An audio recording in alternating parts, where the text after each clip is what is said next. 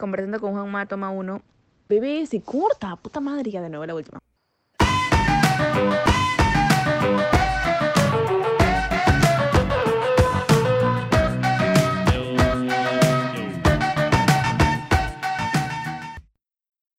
Hola, ¿qué tal? ¿Cómo están? Bienvenidos a Conversando con Juanma. En esta ocasión nos acompaña una invitada muy especial, Hanna Paredes. ¿Cómo estás, Hanna?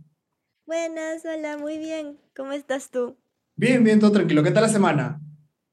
Ahí, en como empezando un poquito en atareado, pero bien.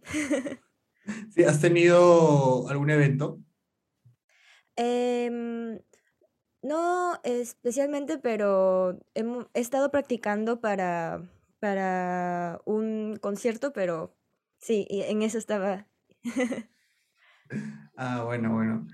Pues, Este, estaba, estaba investigando ahí, tratando de, buscar un poco de historia y vi que a los, eh, por la etapa del 2012, por ahí cantabas.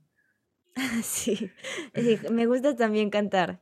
Sí, y cantas muy bien, ¿ah? Muy, muy Muchas bien, gracias. sí, Sí, o sea, nunca es, nunca he tenido como que clases en sí de canto, pero a los cuatro em, ya estaba en un grupo coral de niños, pero de un, una asociación japonesa.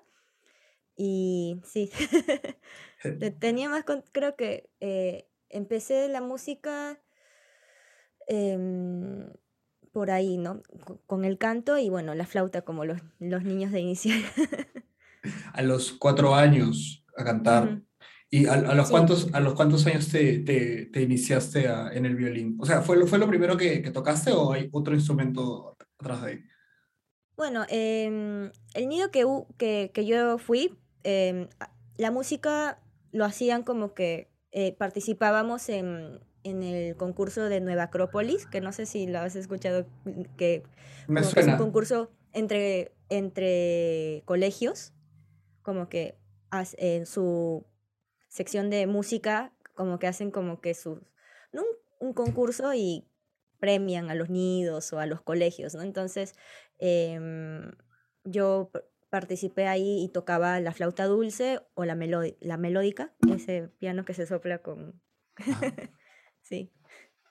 Sí, ahí, y ahí fue donde, bueno, mi mamá es japonesa, entonces em, para la cultura japonesa música es súper importante, ¿no? Y cuando ya me iba a poner en un cole, ya me iba a ir al colegio, eh, resulta que en mi colegio no había música, entonces mi mamá como que dijo, no, tiene que hacer música eh, como alguna actividad aparte del colegio, ¿no? Entonces ahí fue donde primero mi mamá quería, como ella sabe un poco de piano, primero quería que tocara el piano, pero había un como que un conflicto entre mi mamá y yo porque queríamos, los dos queríamos tener la razón, algo así.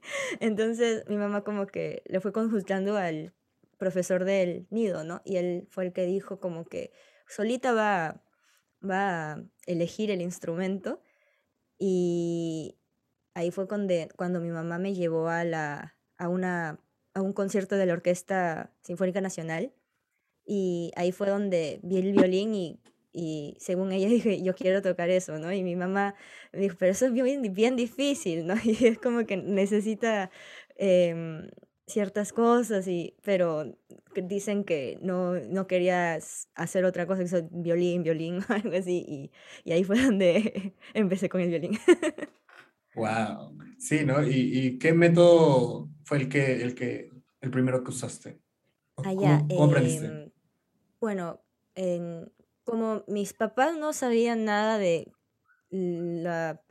mundo académico en sí en Perú o el mundo violinístico del Perú, lo más que se escuchaba era del método Suzuki, ¿no? Y bueno, mi mamá también como japonesa sí sabe, tiene conocimiento de ese método, entonces em, no me acuerdo cómo fue que averiguaron bien sobre eso, pero me acuerdo que hay- había como que una revista de la Asociación Suzuki y ahí decía todos los nombres de los profesores que, que enseñaban con ese método y bueno, mi papá fue llamando a, a los que viven, vivían más cerca a mí y ahí sí fue con como empecé con el método Suzuki.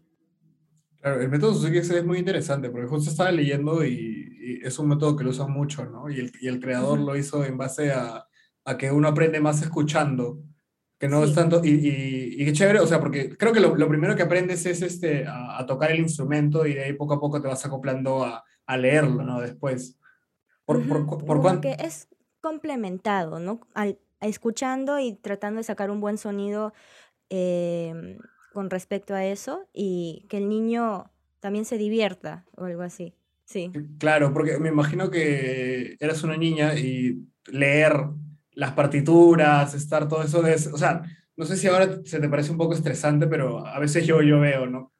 Justo estaba viendo una serie de música clásica y, y son partituras muy, muy complejas. Hay algunos este, Ujú. compositores muy difíciles, ¿no? Entonces, que de pequeño se te dé eso. eh, a veces creo que hace, no sé si en tu, en tu caso pasó, o, o- o puedo pensar que muchos chicos dejen, ¿no? Por, por la complejidad de algunas cosas. Entonces, aprenderlo de ese método con lo básico y ya de ir, ir escalando, te, te funcionó.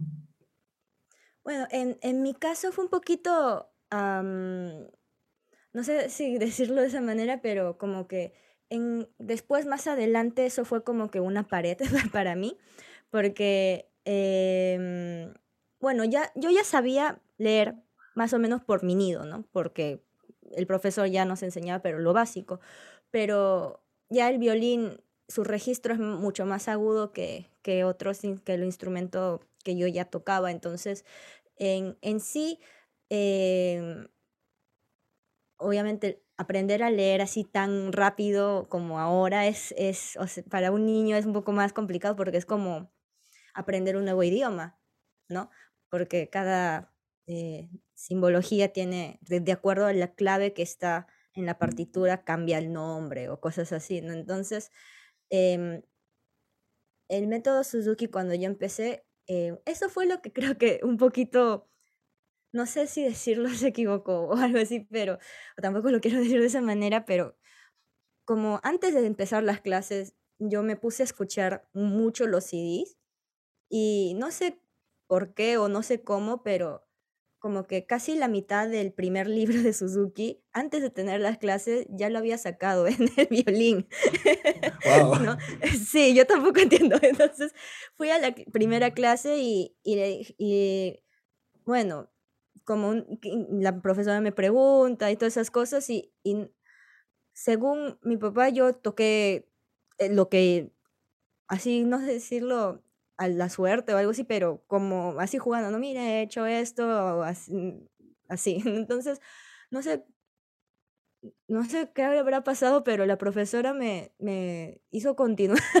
Entonces, em, en esa parte ya como que, más que todo, en vez de leer, yo ya lo sacaba más al oído, ¿no? Y eso es lo que algunas veces siento de los, no sé si decirlo, los niños Suzuki, que pasa que, que como sacan más cosas al oído y no está como que las, lo que escucha más lo que lee, como que a algunos les cuesta como que más adelante como que asimilar las cosas, ¿no? Y eso algunas veces a mí aún me pasa que, que como todo lo que sacaba de niña era más al oído, leer me era bien como que difícil, ¿no? Porque, em, o sea, tenía que, me demoraba un poquito más. Claro, sí, Sí. sí, yo, yo me acuerdo que estaba llevando clases de piano este verano porque dije, bueno, este, quiero aprender un nuevo instrumento y lo primero que hizo mi profe, o- y lo que yo le dije es, enséñame a, a leer, que es Ujú, como que siento que, que va a ser una base porque el, el- siento que el, el piano eh, al nivel que yo quería hacerlo era un, eh, estructurado, entonces dije como que ujú, quiero aprender a leer para que ya así no tenga, no tenga tanta dificultad y, y siempre teníamos como que la teoría, la lectura y de ahí la, la práctica, ¿no? De, del método Suzuki, eh, estuviste con, con María Elena, No, eh, con Ana Lucía Nieto. Ana Lucía Neto primero, Sí. sí, ¿qué- ¿y qué tal? Bien, bien, bien. Pero después ya como que me retiré con ella y ahí fue donde, bueno, mi mamá siempre fue una fan de María Elena Pacheco, porque Wow, antes venía eh, ella, bueno, ella cuando radicaba aún en Alemania también sí, venía con su, con, con todos los alumnos. Ella era de la escuela del maestro Lucas David. ¿no? Entonces ella venía con el maestro, la esposa del maestro que también era es pianista, y em, ellos venían a tocar y dar conciertos a Perú, ¿no? Todos los alumnos de Lucas David y ellos dos, y ahí estaban los, los peruanos en Carlos Johnson, María Elena Pacheco y todo ese clan, no sé si decirlo clan, pero, entonces sus conciertos los daban en el peruano japonés y mi mamá, bueno, como le encanta también la música académica, no íbamos al concierto y, y, de todos los violinistas a mi mamá le encantaba, le encantaba la, el sonido de María Elena Pacheco, ¿no? Entonces, eh, bueno, su sueño de mi mamá también era que alguna vez, día que, que alguna vez me escuche y que me dé una clase nomás. Y, y cuando ya estaba como en el transcurso de cambiarnos de maestro porque llega un límite de absorción de, em, de, ¿cómo se llama?, de enseñanza de, de parte de una profesora.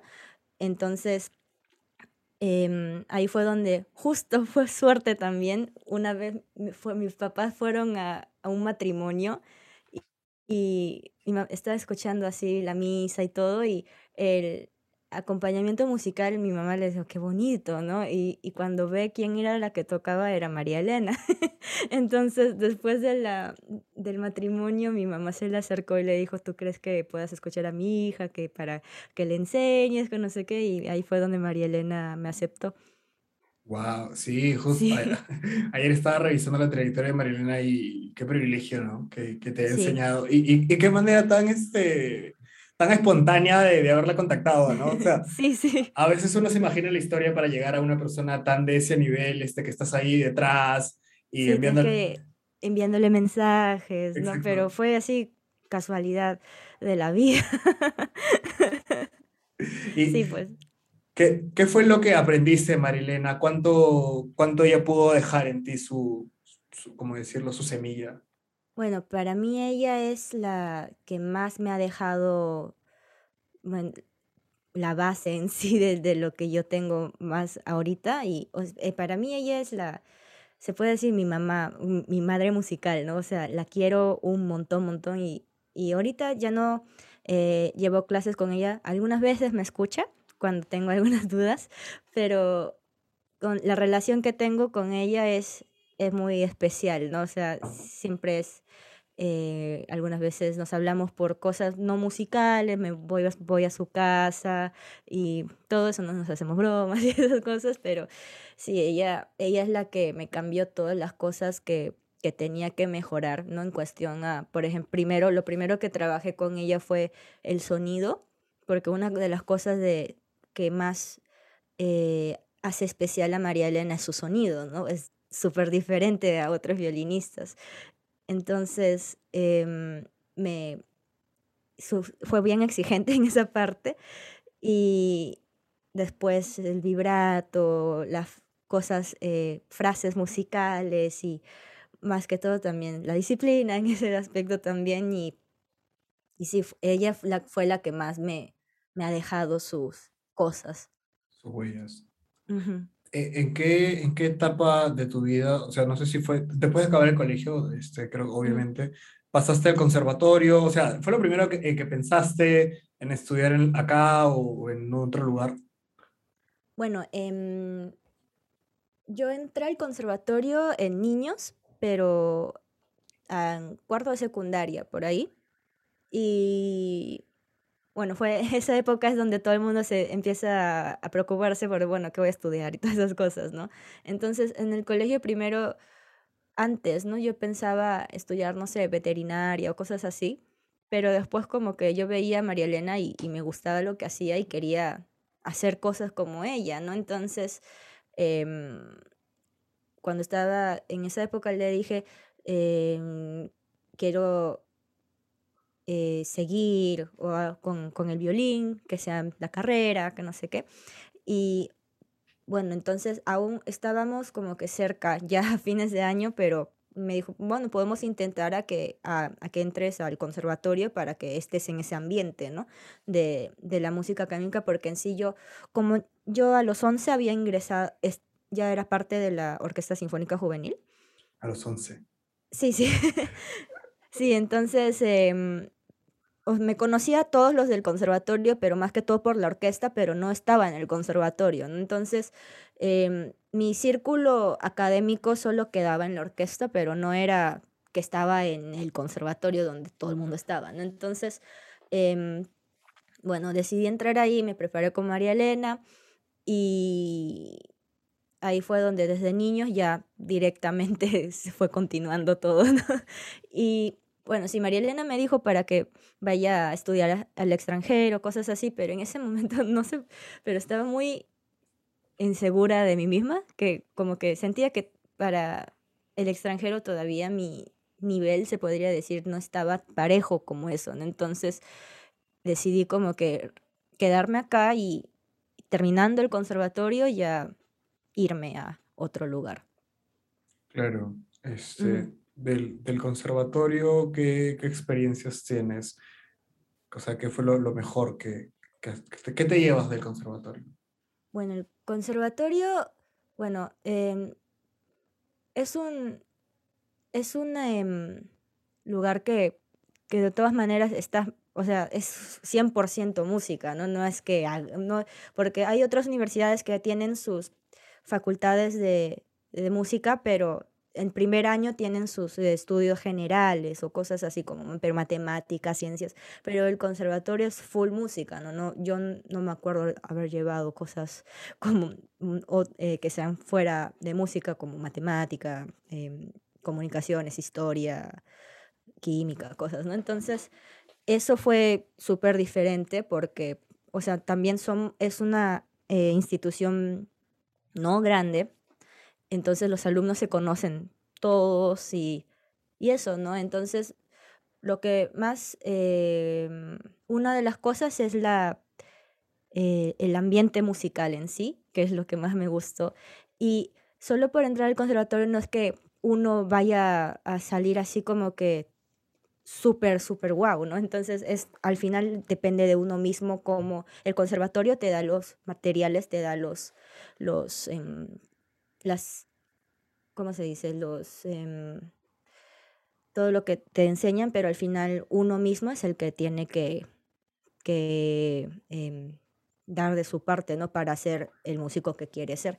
Entonces, creo que también lo que más me ha enseñado es la, la, disciplina en sí de uno mismo, porque los maestros no es que, no es que estén así eh, tras ti diciendo estudia, estudia, es ya uno mismo, ¿no?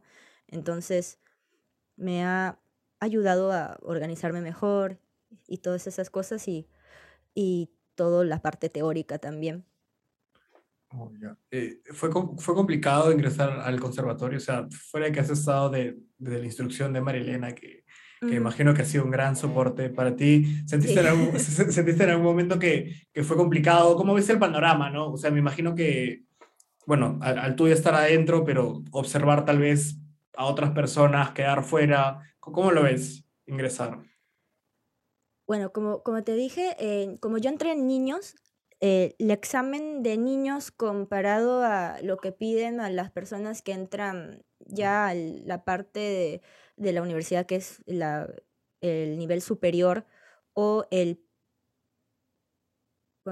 postescolar, que es antes de entrar al superior, eh, es más fácil, se podría decir, que, que en, en los ni en niños, ¿no? Porque la, la, teoría que piden es más básica, se podría decir. Eh, para mí, lo que más me costó en esa época como venía de Suzuki y, no estudiaba la parte teórica, lo que más me, me, costó fue la parte teórica del examen en sí, ¿no? El del instrumental eh, también, o sea, tuve que estudiar un montón para dar lo mejor de mí, porque el examen primero es eh, en todas, ¿no? En todos los tres niveles, primero das tu examen con jurado del instrumento, y están todos los maestros de, de cada especialidad y te escuchan y a los días te dan los resultados si es que has pasado ese examen y si pasas el examen del instrumento recién puedes dar el examen del segundo examen de, de teoría,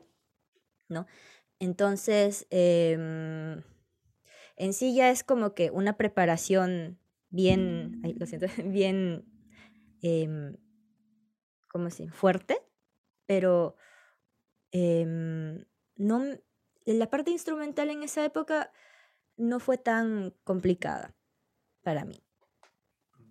Eh, cuando, cuando entras al, conservatorio, ¿cómo es, no? O sea, te, te, dicen, o sea, tú entraste con violín y netamente te, te especializas en violín, o sea, en, todo el tiempo que estás ahí. O sea, uno va, con, o sea, con el instrumento vas, y por ejemplo, en, tu caso, ¿no? Fuiste con violín y todo eso, ese tiempo te especializaste tocando el violín. Ajá, o sea, eh, los, los que entran al conservatorio ya en sí ya han tocado varios años el instrumento, ¿no? No es que no, no hay ningún caso que un chico no sepa nada del instrumento y entre, ¿no? Porque todo, o sea, hay un prospecto que, que dice de cada especialidad qué es lo que van a tomar. ¿no? De, en, por ejemplo, para violín es un, el estudio tal de, el estudio número 15 de, de, tal, el concierto número esto de tal, la pieza no sé qué de tal, dos escalas, algo así. Y el alumno tiene que entrar con eso, con lo que pide el conservatorio, ¿no? Y es por eso que em, uno entra y ya es lo que uno quiere hacer, ¿no? hay casos que hay chicos que sabían tocar o se van o van tocando otro instrumento en el camino y cambian de especialidad, ¿no? Hay chicos que han entrado con flauta dulce y se han cambiado a piano, hay chicos que han entrado con oboe y se cambiaron a canto o algo así. Pero sí hay casos que pasa, pero es, no es tan común. Oh, ok. Este, de, de, todas las sinfonías que existen, ¿cuál, cuál es la, la, que más te gusta practicar, la que más te gusta tocar? ¿Cuál es la que más, este, no decir detestas, pero cuál es la que se te hace más complicada? La que más complicada, o sea, de las que he tocado hasta ahora, eh, yo creo que la sinfonía de Mahler, porque todas las cosas que piden musicalmente y también técnicamente es, es difícil, ¿no? Entonces, eso. Em, pero hasta ahora de los que yo más he tocado es la que más me ha gustado es em, la consagración de la primavera. Sí, es, es alucinante. sí. Sí. Sí, me encanta mucho. Es una de las sinfonías que más me gusta. Ok. El, y de compositores también, ¿cuál es el, que más te gusta? Me gusta Brahms. Brahms. Sí. sí siempre cuando yo, bueno, yo escuchaba violín lo, lo relacionaba mucho con, con, Paganini, ¿no? O sea, sí, Paganini siento que es este, un ícono en, en, la, en la historia del violín. ¿Alguna vez has intentado practicar Sí, he tocado un, un capricho de él y para mí sí me cuesta porque mi mano es chiquita a comparación de otros violinistas, entonces sí me cuesta como que sacar cosas con gran, gran intervalo, cosas que necesitan que la mano se abra un montón, pero sí, es, es tiene sus, es, es bien difícil. sí. Bueno, tú acabaste el conservatorio con el maestro Alejandro Ferreira y obtuviste un premio, el, sí. el Premio Conservatorio Nacional de Música. ¿El, ¿El, premio se, se, le otorga a todos o tienes que llegar a cierto nivel para que se otorgue?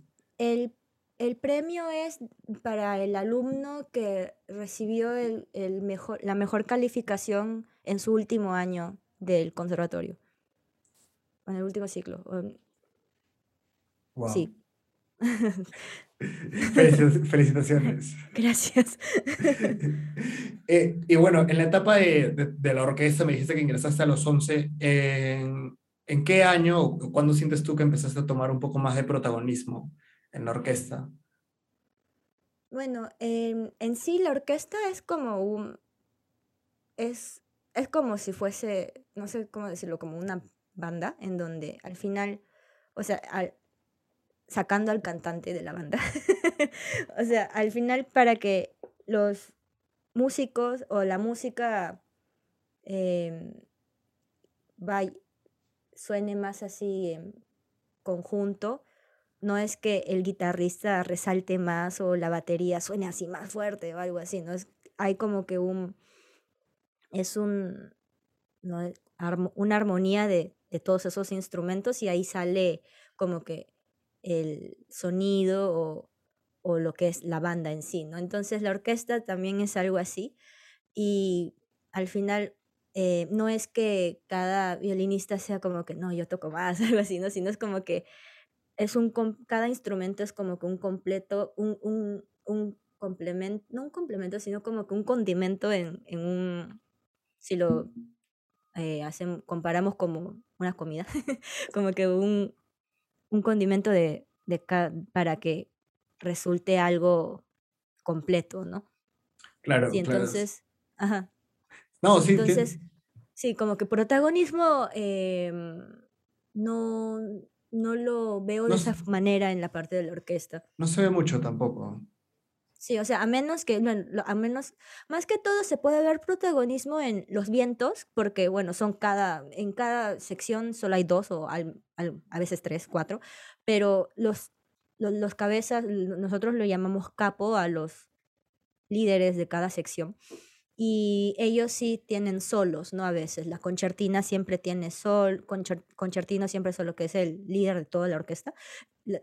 Eh, ellas tienen solos, eh, segundos también, pero los que más tienen solos o los que más se notan quién está tocando es entre los vientos, ¿no? Porque es, generalmente solo hay dos, entonces sabe quién, eso, Sí. sí, claro. O sea, sí tienes mucha razón que, que en, en, este tipo de orquestas todos generan una armonía, ¿no?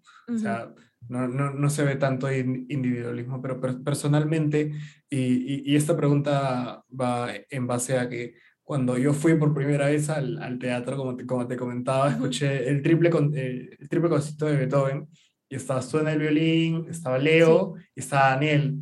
Entonces, como que, ¿cuándo fue ese momento para ti en el que te invitaban no, tanto ah. como, como parte del, de la orquesta, sino como, como tú, como Hannah, a, a, tocar un solo o como ser una invitada, por así decirlo. Ay, ya, eso, bueno, estábamos, em, es una historia bien larga, en verdad, en ese, sobre ese concierto, pero resulta que en verdad estábamos tocando ese concierto con otra pianista, ¿no? Ella, ella quería tocarlo y nos pidió a nosotros para tocarlo, ¿no? como parte de su repertorio del conservatorio. Nosotros aceptábamos así y, em, y bueno, la meta era tocarlo completo, pues, ¿no? Entonces estábamos eh, practicándolo, teniendo clases maestras con distintos profesores y nos daban, nos enseñaban, reforzábamos, ensayábamos y en un día eh, de la nada el director, Pablo Sabat, eh, se me acercó y me dijo, o sea, sé que están tocando, estás practicando este, este concierto y se nos ha abierto una fecha en el Gran Teatro, ¿no? Y no sabemos qué tocar y no sé si tú quisieras tocar el triple concierto y yo le dije, sí, entonces, y, pero entonces dije sí y cuando le llamé a la pianista, ella estaba, tenía justo ese día del concierto, tenía em, una presentación de, no sé si has escuchado del musical Beethoven. Eh, en ese entonces no. Mm, sí, hay un musical que se llamaba, que se llama Beethoven, ¿no? Entonces ella era la pianista. entonces estábamos como que, pucha, ¿qué hacemos? Em, o sea, no podemos, y hemos, esta, primero le hemos dicho, ¿no? El maestro se puede cambiar de fecha, y me dice que no, no es posible, y nosotros también estábamos como que no podemos en, soltar esa oportunidad porque no es que te aparece fácil, ¿no? Lo pides, quiero tocar, ah, ya, ok, no es así, pues, ¿no? Entonces, entonces no sabíamos qué hacer y ya hablamos con la pianista y me, me dijo, y nos dijo, ¿no? Que, que no se preocupen, que que, o sea, si es que encontrábamos pianista, porque ese concierto, o sea, tampoco es que salga de una noche a la mañana para un pianista em, normal, ¿no? O sea, entonces nosotros sabíamos de dos personas que han tocado el piano y estaban en Perú. Una era la maestra de, de la pianista que no podía y ella nos dijo que, que, bueno, o sea, sí podría, pero como que primero voy a intentar a que otro alumno lo pueda sacar o algo así, porque como que ella también no se sentía bien. Entonces, Em, y el otro que había tocado era Pablo. y Pablo estaba también como que mm, algo así. Y, y, ahí fue donde Pablo dijo, le voy a decir a mi alumno. Y, y, la cosa es que le dijo a Daniel, a ver, sácate todo este concierto en dos semanas. Entonces, sí, Daniel ah, tuvo que aceptar. Y, y sí, ahí fue donde ensayamos full, full, full eso, ese concierto. Y, y, y sí, o sea, mm, está, agradecemos un montón a Daniel que, que, él pudo sacar ese concierto en, en tan poco tiempo, ¿no? Entonces em, ensayamos porque de todas maneras era, era diferente porque em, cada músico tiene su esencia, pues entonces si ya estábamos practicando con la pianista, con ella ya habíamos cuadrado ciertas cosas, ya teníamos cierta, cierto color de los tres, entonces ensayar con otro era hacer, o, no desde cero, pero como que cuadrar las cosas, las, las frases, que no sé qué, y todas esas cosas así, ¿no? Entonces, o, o tener química, porque nunca, ninguno de los dos, Leo y yo, nunca habíamos tocado con, con Daniel. Entonces, eso, ¿no? Entonces, pero sí, así fue la historia del triple. y, o sea, pero esa no es la primera vez que tocabas. Este, como solista, no. Bueno, como solista, la primera vez que toqué fue en, la, en el Teatro de la Uni con la Orquesta del Conservatorio. Ajá. ¿Qué, qué sinfonía tocaron? Ah, yo toqué el, una pieza virtuosa que se llama Aires Gitanos del compositor Sarasate. Oh, ok. ¿Y qué tal? Qué tal? Fue, fue, la primera vez, ¿no? ¿Qué, ¿Qué, tal? Sí, fue la primera vez. Fue justo el, con, el conservatorio hacía eh, concurso de solistas y audicioné y, y, y me dijeron que ya. y ya, o sea, ¿qué, o sea ¿cómo, cómo fue esa, esa primera vez tocando en, junto con la orquesta? Bueno, también eh, ahí también era la capo de segundos violines y también em, al igual que yo habían dos, sí, dos personas más que iban a tocar como solistas ese día y yo tenía que también acompañar, ¿no? Entonces era como que al, además de estar nerviosa tenía que estar bien. Entonces era, sí, estaba nerviosa, pero ya, se, ya había tocado esa pieza bastante tiempo. Entonces eh, sí me la sabía bien y, o sea, sí, al comienzo tuve como que nervios, pero al final ya solo era yo y, y la música, pues entonces poco a poco se va quitando eso, ¿no? Claro, justo hace rato me comentaste una, una de las cosas ¿no? sobre las oportunidades eh, que, que, se te presentan cuando te dicen como que Hanna se, nos han abierto una fecha para tocar en el, en el Gran Teatro. Eh, ¿Cómo es más o menos el, el fixture, el, el, esquema de preparación? Por ejemplo, justo junto con, con la orquesta, ¿no? O sea, van... Ah. Es... Eh, bueno, primero, de todas maneras, en este caso, como somos trío, eh, los, lo que son los solistas, eh, tenemos que ensayar eh, nosotros tres en sí y porque al final sí, cada uno tiene sus partes de solo y todo, pero al final el solista es el trío, ¿no? Entonces, primero tenemos que nosotros estar así bien amarrados, ¿no?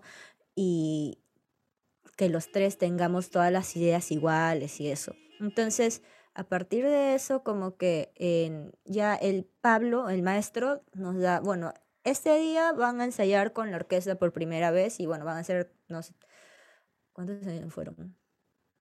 ¿Tres? Dos. Entonces, eh, ellos dicen, ya vamos a ensayar eh, tales fechas y, y ya el eh, antes del concierto y el concierto, ¿no? Entonces, ya ahí como que tenemos que ya ir preparándonos así con esa fecha, como que el deadline, de y, y ya el primer eh, la primera vez, bueno, vas y lo primero que se hace es tocar para ver cómo están las cosas, tocar todo de corrido y ahí ya poco a poco como que se va trabajando las cosas, ¿no? Porque también, la orquesta también tiene, tiene que estar juntos a nosotros, nos tienen que escuchar qué es lo que hacemos, la orquesta también tiene que eh, como que eh, unirse a nosotros y hacer las cosas que nosotros estamos haciendo y todo eso, ¿no? Entonces, em, de todas maneras, todas las personas que están en la juvenil son muy profesionales, son muy top. Entonces, en, con solo esos tres ensayos se, se logra hacer, ¿no? Entonces, así es el proceso. O sea, y, y normalmente es así, o sea, el, el, co- el- el triple concierto no, no, no es el único al que fui de la orquesta juvenil. Eh, he, he ido un par, a un par más eh, en, los que, en los que te he visto también. ¿Cómo es más o menos? O sea, ¿les dan a ustedes una fecha? ¿Cuánto es más o menos el tiempo que, que toda la orquesta se junta, ensaya? Ujú. Ah, ya. em, bueno, antes del COVID eh, ya teníamos como que un, em, uno- un, todas las fechas de todo el año, todos los conciertos de todos los años, no todos los años, no de todo ese año, y, ya sabíamos que íbamos a tocar, ¿no? Entonces, que se iba a tocar tal, qué solista iba a venir, quién iba a hacer y, todo eso, ¿no? Entonces, em, como que desde ahí ya tenemos una idea de, de cuándo tenemos que de verdad sí estudiar un montón, porque hay, hay sinfonías que son así, así como hay sinfonías súper difíciles, hay sinfonías que son más como que digeribles al estudiar y eso, ¿no? Entonces, em, en ese caso, primero nosotros tenemos como que parciales de secciones, ¿no? Los violines, violas, o sea, se separan, ¿no? Todo, violín, viola, cello, viol, eh, contrabajo y las maderas, que son flauta, oboe, clarinete, fagot, y después lo que son los metales, que ya vienen a ser los eh, trompetas, cornos, eh, trombón y eh, la percusión. Entonces, todos ellos como que primero tenemos que estar unidos, todas las secciones en sí, y de ahí como que se va uniendo, vamos ensayando em, sección grande, que es como que sección de cuerdas, sección de vientos, la percusión siempre va sola, ¿no? Entonces, o no, la- pero la gran mayoría de veces la percusión siempre está con los vientos, ¿no? Ahí, y después ya toda la orquesta. El, el- Y así eh, se va uniendo y se va trabajando, ¿no?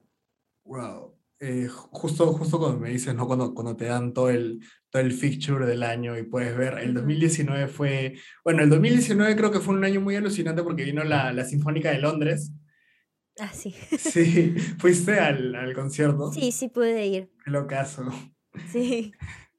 Yo justo cuando, cuando quería chapar entrada, porque estaba, estaba un poco caro, Voló. Sí, voló el toque y había una en el cuarto piso que igual, igual sí estaba cara y no, al final no la llegué. Y tú tocaste, y también otra de, la, otra de las este, cosas que quería mencionarte, eh, la Orquesta Sinfónica Juvenil tocó con una pianista surcoreana. Sí. ¿Qué, ta- qué tal esa experiencia?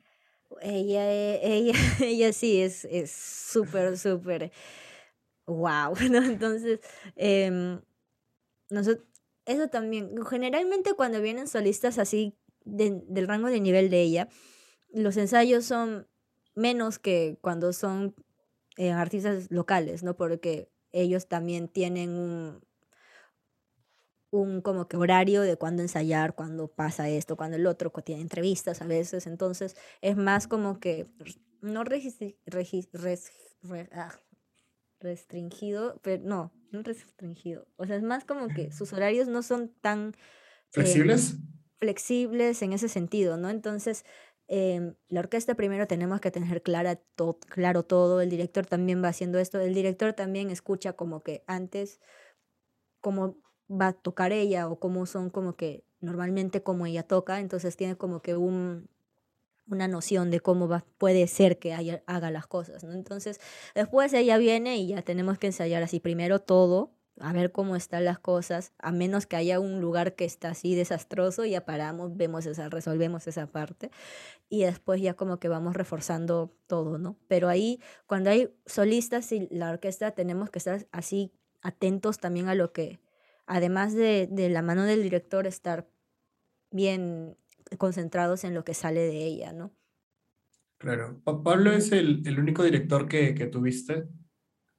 Eh, bueno, la juvenil primero, está, cuando yo ingresé estábamos con el maestro Fernando Valcárcel, que ahorita es el director de la Nacional. Sí. Sí, y después em, hubo un momento de cambio en donde estábamos un, algún momento con el maestro Espartaco Lavalle, ¿no? Que era el director de la Sinfónica Nacional de Trujillo.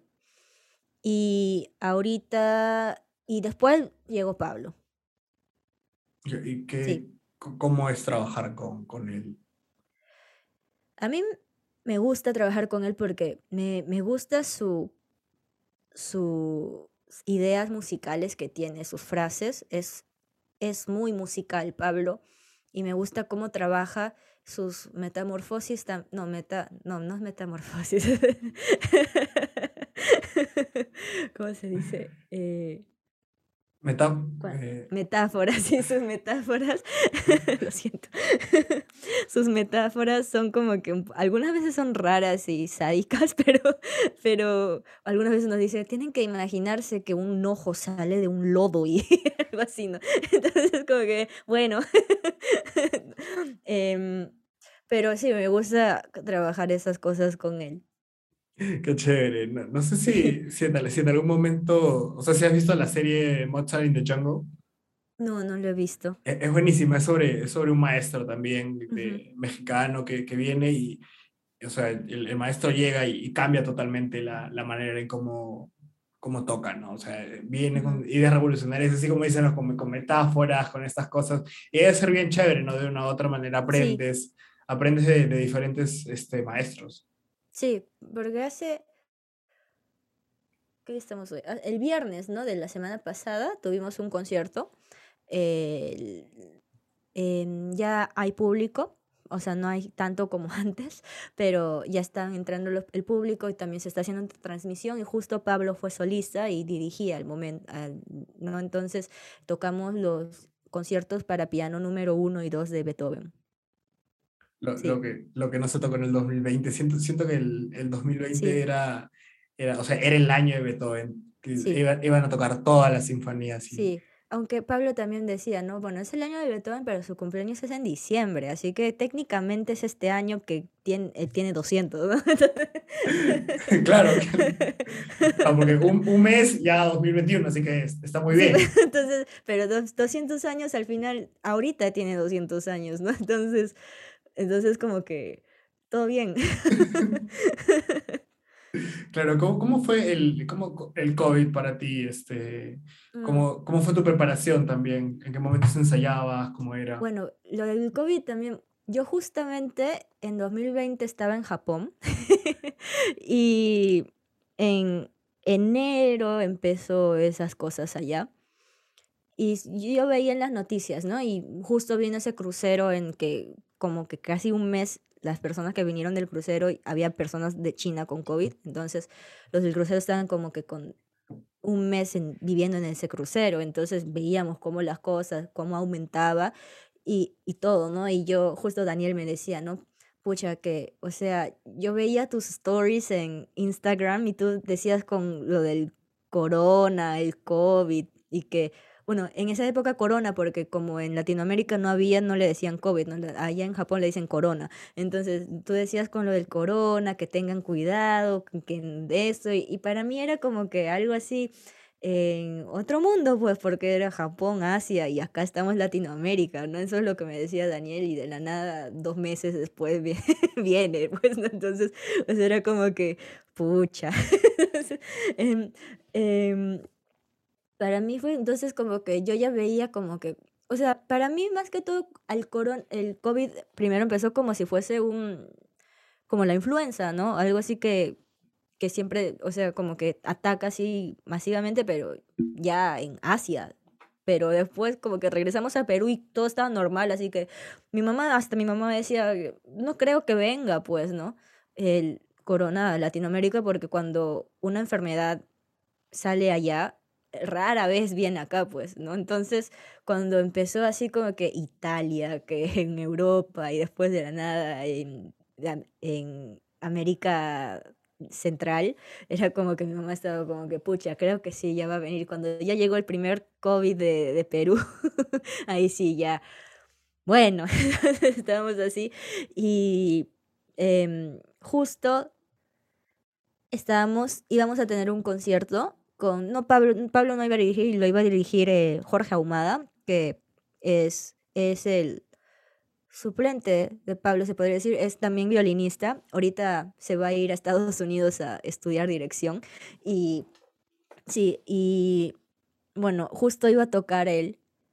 Y, y, y el último ensayo fue un día antes de, o sea, estábamos ya como que, ya sí, sí va a salir, ¿no? Porque tampoco teníamos muchos ensayos. Y el día del, del concierto, el supervisor de la orquesta nos envía un WhatsApp diciendo que se cancela todo por el corona, el COVID, ¿no? Y hay cuarentena. Entonces, entonces todos nos quedamos como que, ¿qué? y de ahí fue cuando empezó las dos semanas de cuarentena y todo eso, ¿no? Bueno, en nuestro caso, como nuestro trabajo es con el instrumento, para nosotros los músicos, cuando hubo lo de, bueno, dos semanas, es como que dos semanas no tenemos que ir a trabajar, dos semanas no hay ni colegio.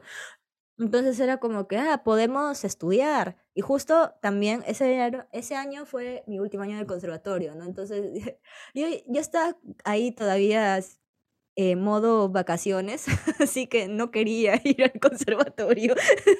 Entonces era como que, ay, espero que no había conservatorio. Entonces, entonces cuando... Y después ya pues sí, el conservatorio también dijo, no, se va a... Aplazar. Eh, posponer la, las clases, ¿no? Entonces, para nosotros era como que haya dos semanas que podemos estudiar sin tener nada, ¿no? Para los músicos, pues porque de todas maneras siempre tenemos que estar estudiando.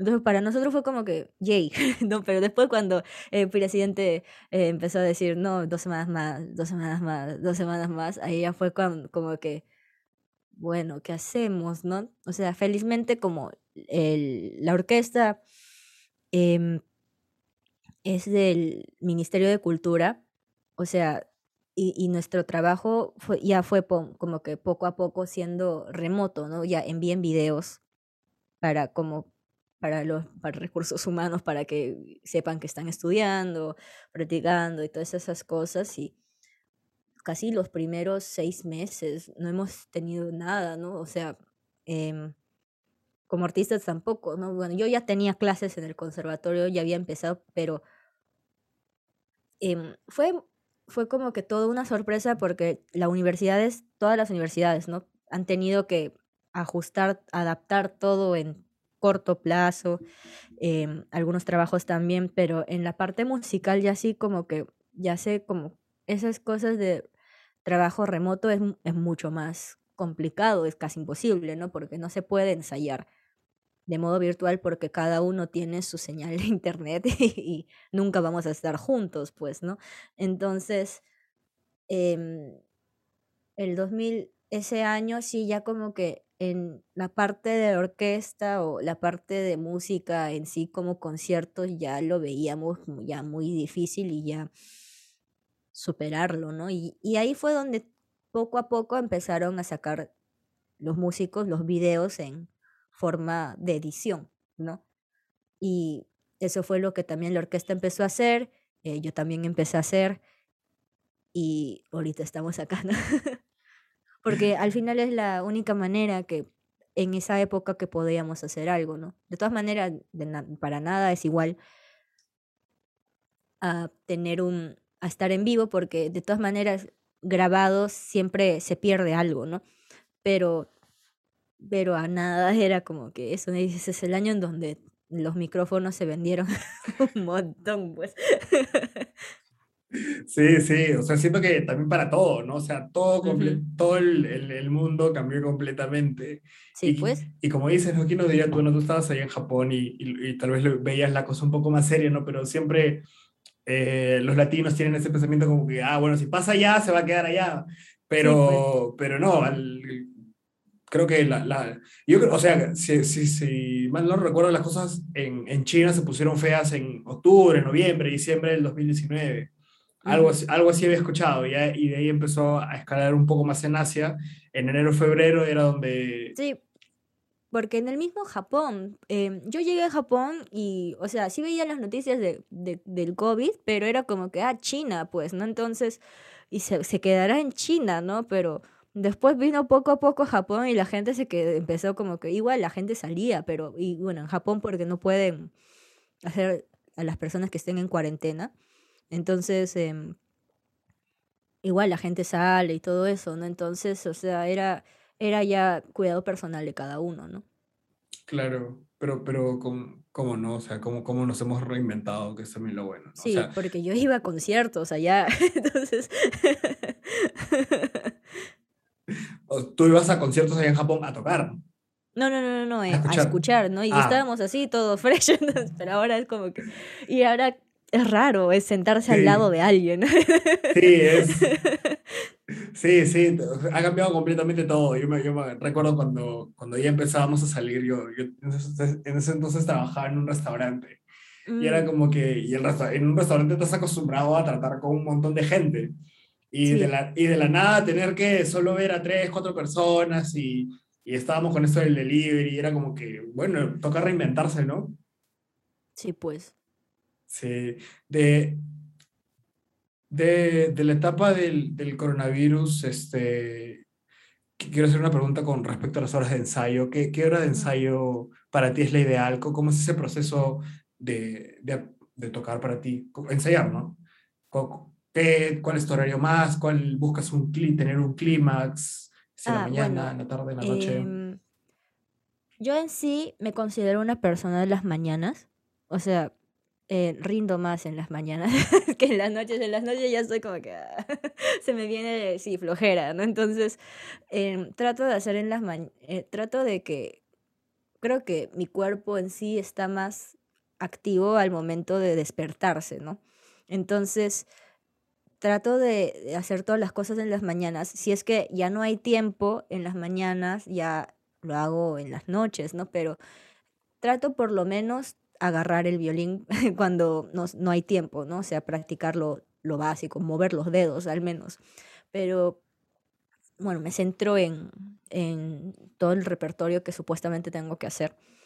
Y generalmente, si todo va bien, bueno, sí pasa de los... eh, me pongo un objetivo de hacer como que entre 3, 4 horas, ¿no? Antes era más. En el conservatorio sí, eh, hacía como 7, de 5 a 7 horas. Entonces, Picando. practicando. Wow. Pero es que estábamos, era, yo sinceramente lo considero que en, en el año pasado como que sí tuve mi, mi bajón, porque es, como hay más tiempo para estar pensando en uno mismo, era como que la mayoría creo que ha estado así, pues no es como que como ya no hay tanto como que presión de parte del- de la universidad o de, de trabajo, no sé, o, o de tener que hacer algo así ahorita, em, como que tienes tiempo más para uno mismo y estar como que pensando, bueno, ¿y qué va a ser del del- de la vida, no? Entonces, entonces em, en el conservatorio como tenía un horario, horarios y todas esas cosas, ya sabía exactamente cuándo era el único momento que podía practicar y yo me quedaba al conservatorio. Yo ingresé al conservatorio a las 7, sí, casi 7 de la mañana o algo así y salía a las 10 de la noche porque está en el centro y yo vivía, yo vivo en La Molina, entonces salir de ahí a las 6, 8 es es un infierno, pues, ¿no? Entonces, mi papá me, mi papá me, reco- me recogía porque tampoco es que sea, a salir a las 10 sí ya es un poquito peligroso con violín. Entonces, em, Claro. y hay varios chiqui- chicos que vivían por San Borja, por ahí había alguna que vivía en La Molina y ya jalábamos, pues. Entonces, em, y al final era más beneficioso porque como el conservatorio es chiquito, a comparación de la población de los alumnos, no hay tantos salones para practicar, entonces era como que era un era una competencia para tener salones, o sea, después de, por ejemplo, a las seis, que es normalmente de 3 a 6 hay como que em, son las clases grupales de orquesta, banda, conjunto y eso, y todas las personas a las 6 corrían hasta el tercer piso para, para los salones y hay una colaza inmensa, pues. Y no, y algunos hacían trampa, ¿no? Como yo, que, que, que me salía al baño a las cinco y media y, y separaba un salón, algo así, ¿no? Entonces, pero es que quería practicar, pues, porque eh, los últimos dos años, para los instrumentistas, tenemos que hacer un recital solo, ¿no? Entonces, em, esa era, en 2019 era mi primer recital, entonces tenía que practicar un montón, ¿no? Entonces, em, ya era como que, como había esa presión de tener que sacar esas cosas, solo tengo estos horarios, como que, como que mi concentración sí ya estaba en, en solo tengo este momento para practicar, tengo que hacerlo, ¿no? Entonces podía practicar, pero cuando pasó lo de corona fue como que, em, como ya tengo todo el día libre, además, a pesar de que sí tenía cursos, solo tenía dos cursos, ¿no? La orquesta, eh, música de, no, tres, música de cámara y investigación. Entonces, em, era como que tenía más tiempo, tampoco es que tenía como que algo presión, tampoco tenía orquesta, entonces tenía casi todo el día a veces. Era como que, bueno, ya, voy a estudiar acá. No, pero una hora después también puedo. No, una hora después puedo. Y así sucesivamente. Pues, entonces, como que, que lo que sí he notado es que la concentración lo tenía mejor y el training lo tenía mejor cuando todo estaba bien. Antes del corona, que, bueno, ya, ya, que el coronavirus nos ha dado más tiempo libre para nosotros, ¿qué, qué, otras, ¿qué otras actividades este, hacías aparte de, de practicar? Y una cosita también, en el conservatorio, cuando me decías que entrabas a las 7 de la mañana a 10 de la noche, ¿era, ¿era de lunes a viernes o era así como en las universidades? ¿no? A veces no vas dos días o tres días, o ah. era, ¿cómo era el horario? Eh, bueno, así al igual que en las universidades, tú escoges tus horarios, ¿no? Entonces, eh, yo hacía todo lo posible para tener que ir los menos días posible al conservatorio, pero al final, eh, como los profesores tienen sus horarios, entonces sí, he llegado a ir todos los días, hasta sábados, de lunes a sábados, y he llegado a, a tener cursos hasta las 10 y, 10 y 20 de la noche. Entonces, Em, el último año creo que había un día en que no iba. Creo, pero no me acuerdo muy bien, pero, pero casi sí, sí pasaba, sí, no, no tenía dos días seguidos en que no iba al conservatorio. Sí, porque de todas maneras los lunes y miércoles sí tenemos lo que es la clase de curso de orquesta, así que no había forma de no ir. ¿no? Claro, y bueno, como, como te dice la, primera pregunta, ¿no? En tus tiempos libres, ¿qué, fue, qué fueron otras cosas que, que tal vez empezaste a hacer que, que, te, que, que ahora te gustan, ¿no? O, que aparte, muy, muy aparte de tocar violín, ¿qué otras cosas más te gusta hacer? Bueno, me gusta editar videos. Porque, eh, em, me gusta también. Lo que sí he tenido tiempo, mi mamá es profesora del nido. Entonces, sus, sus horarios, como sus horarios sí ya era más, ella paraba creo que más estresada que yo porque sus horarios eran de 9 a 12 y 40 de la mañana. Entonces, como yo en, sí ya no tenía tantos cursos y mi, mi, papá, mi papá es dentista, pero es con citas, así que no es que esté tan ocupado tampoco, pero eh, tiene más tiempo para, moldearlo, ¿no? Entonces, entre mi papá y yo nos tornábamos en cocinar. Entonces, estaba cocinando. Em, pero más que todo eso, ¿qué está haciendo? pero, pero, pero sí, cuando empezamos a hacer, cuando empecé a hacer los videos, e, editaba, pero no en la computadora, editaba en, en el celular, con InShot, en la aplicación. Y después, em, bueno, cocinaba y todo eso, ¿no? Claro. Veía, ah, lo que sí hicimos una vez con la familia, porque fue bien raro eh, tener a mi mamá tantos días en la casa, eh, porque ella nunca, em, desde chiquita, ¿no? Siempre como trabajaba, ella se iba en las mañanas, regresaba de noche, no la veía nunca, casi nunca. Entonces fue bien divertido cuando todas las instituciones estaban en proceso de acomodamiento de las redes, sistemas, o sea, eh, lo que hicimos fue ver Netflix en familia. sí. Qué, qué, lindo, ¿no? O sea, de, una u otra manera el, el, corona unió a las familias. sí. Y, a, y, a todo, y a todos les dio tiempo libre así para, para rato. Sí, pues. Sí. ¿Cómo, cómo llegaste a, al Tuivarius? Atodivarius. Eh, bueno, el que es el líder de Atodivarius es el hermano de Leo. Y Leo fue el que nos dijo al otro violinista que es Yamil, Yamil Morales, eh, nos, nos, pasó la voz diciendo como que si, si quisiéramos tocar, ¿no? Porque él ya sabía que me gusta lo que es la música popular y, y todo eso.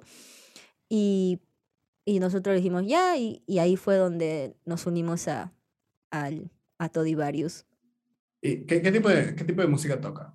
O sea, Eh, tocamos normalmente música geek, como animes, películas, em, música de videojuegos y eso. sí, sí he escuchado Sí, un, buen un buen par, sí, muy, muy bueno, muy bueno. gracias. Este, me dijiste que te, que te gusta la, la música popular. ¿Cómo, Sí, muy, muy aparte de la académica? la verdad es que a mí me gusta más la música popular que la música académica.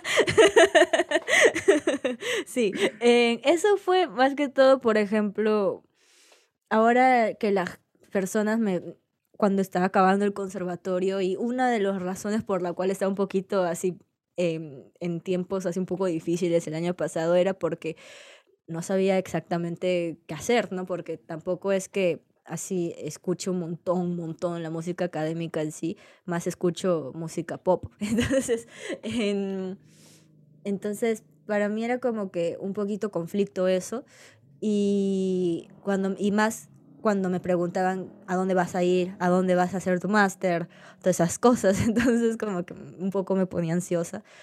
Y y ahí fue donde me puse a pensar y, y al final es donde, mm, donde que me, me, hace, me hizo pensar que al final lo que más me gusta creo que es, es tocar en grupo, o sea, no sola, pero me gusta tocar más en... Me, siento que se pasa más rápido el tiempo al momento de estar tocando música popular que música académica. Sí. Wow. En, he visto, he visto bastantes videos en, en internet, ¿no? De que hacen adaptaciones de Sí, sí, canciones, sí. canciones pop en, en violín Ujú. y, y también es, es este, a ve- a veces siento que el, el concepto de la gente es un poco cerrado, ¿no? Como que, ah, tocas Sí. violín, toca, toca a Mozart, toca a Brahms, toca a Beethoven, Sí, ¿no? O pues. sea, y, y puedes tocar cualquier otro, otro género, que, que también eres parte del, del grupo Maru, que es Sí, este, Maru. Maru, es música Ujú. tira contemporánea. Sí, es fusión con pop, rock y esas cosas. Sí, eh, me, me gusta tocar con ellas. Sí, ella, eh, la líder del grupo es Ruth Mamani, Wamani, y eh, ella es la que hace todos los arreglos y, y la verdad es que es bien, bien, bien divertido. Sí. Claro. ¿Qué, qué expectativas tienes este, hacia el futuro de, de la orquesta sinfónica? ¿Te gustaría pasar a la, a la nacional? Como, no sé si es la, la principal, ¿no? O, Ujú. Ah, Bueno, en Perú no hay tantas orquestas como en otros países, solo hay, bueno, de las que son las más conocidas, se podría decir, en el nivel de Perú, es la nacional y, bueno, ahorita la juvenil, se podría decir. Em, entonces, eh, de todas maneras, entrar a las nacionales es un poquito difícil porque como no hay audiciones em, abiertas, se podría decir, porque como los miembros son nombrados, tienen su contrato, es como que más difícil en ese sentido, ¿no? Entonces, como que em, por ahorita, hasta que la edad permita, bueno, seguir con la juvenil y, y ya ver qué hacer en, en sí, sí. claro, ¿tienes el- algún pensamiento de, de poder, así, así como te dicen, ¿no? Como que ir a hacer una maestría, esto y lo otro, ir a probar a tal vez otro país, ¿no? No, no necesariamente hacer música académica, sino a tocar, no sé qué otros géneros te puedan gustar y, en, en otros países. Sí, lo he pensado, pero bueno, como de todas maneras, como están las cosas, no sé cómo, cómo vamos a hacer, porque así como hay países que, bueno, escuché las noticias, ¿no? Que se va disminuyendo, pero después de la nada dicen, no, que ha resurgido otra vez. Entonces es como que, em, de todas maneras, es lo, ahorita como que de- decidí como que no pensar mucho en eso porque, porque como que no se sabe qué es lo que va a pasar, ¿no? Porque al final em, uno planea el futuro, pero si pasan cosas como el de COVID, es como que, otras cosas, es como que te quedas así, pues, ¿no? Si, si lo tienes así tan específicamente, específico, ¿no? Porque eso es lo que, por ejemplo, pasó que el año, el año pasado yo supuestamente iba a hacer un recital, tenía estos planes, que el otro, pero todo desapareció, ¿no? Entonces, como que mejor enfocar en lo que ahorita tengo y a partir de eso, si, ven, si es que encuentro oportunidades o se me surgen ideas o eh, se me, se me em, en el camino se me topa algo, estar preparada para eso y aceptarlo, ¿no? Claro. Actual, actualmente estás, toca, estás este, estudiando con el maestro Samuel Vargas. Sí, con Samuel. Samuel, ¿qué, Sí, qué- eso también fue algo de casualidad. Sí, justo estaba en Instagram y justo también estaba en esa época de, pucha, ¿qué voy a hacer el próximo año? No, ya no tengo conservatorio, ya no tengo nada. Y justo Leo, eh, el Leo es mentor en esa fundación, enseña a los chiqui- chicos que les cuesta en la parte económica para tener clases de violonchelo o instrumentos y él es mentor ahí voluntario en esa fundación y justo publicó un post diciendo que hay audiciones para ser como que alumna del, del maestro que es el fundador del, de la fundación.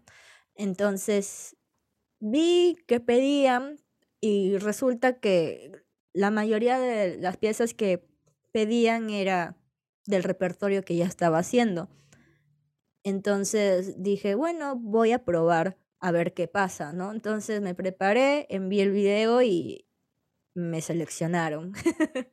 Sí, y eso fue como que algo que sí estaba feliz porque el próximo, este año no, no sabía qué hacer, ¿no? O sea, estaba pensando en regresar otra vez con María Elena, pero igual no la iba a ver. Entonces, eh, después tener con, pero después como que, como tuve a, o tengo a Samuel, como que ya como que puedo trabajar más cosas, es como que otras perspectivas y, y que voy a estar como que en, en training, se podría decir, ¿no? Claro, sí, vi el, el perfil de Samuel Vargas y tiene, tiene un montón de trayectoria, así que Sí, sí, muy, a, muy, a esa corta edad, sí. sí, ha, ha- ha llegado tan, tan lejos a, a esa corta edad y tiene una fundación y, y qué bueno que pueda ser parte de esa fundación. Sí, sí. Porque de todas maneras, aunque en un futuro, no sé, esté tocando, no sé, en una banda o en, en, en un, en algo que no sea nada académico, igual, para, de todas maneras, la técnica siempre va a venir de la música académica, ¿no? Entonces, todas las cosas así virtuosas, si quisiera hacer en cosas de banda, yo toco en una banda acá que se llama, es, es de la comunidad Nikkei, que se llama eh, Okinawa Band, pero en diminutivo, o sea, en- más lo conocen como chancho con piña, ¿ya? Em, yo hago mis arreglos y los hago medio como que medio complicados, pero eso es gracias a que tengo la técnica que yo sé que puedo hacerlo, ¿no? Entonces, em, de todas maneras, o sea, quiero, o sea, yo sé que tal vez mi objetivo principal, principal, no es estar en una orquesta o no es estar en el mundo académico en su totalidad, pero de todas maneras quiero seguir estudiando porque al final es la base de todo, ¿no?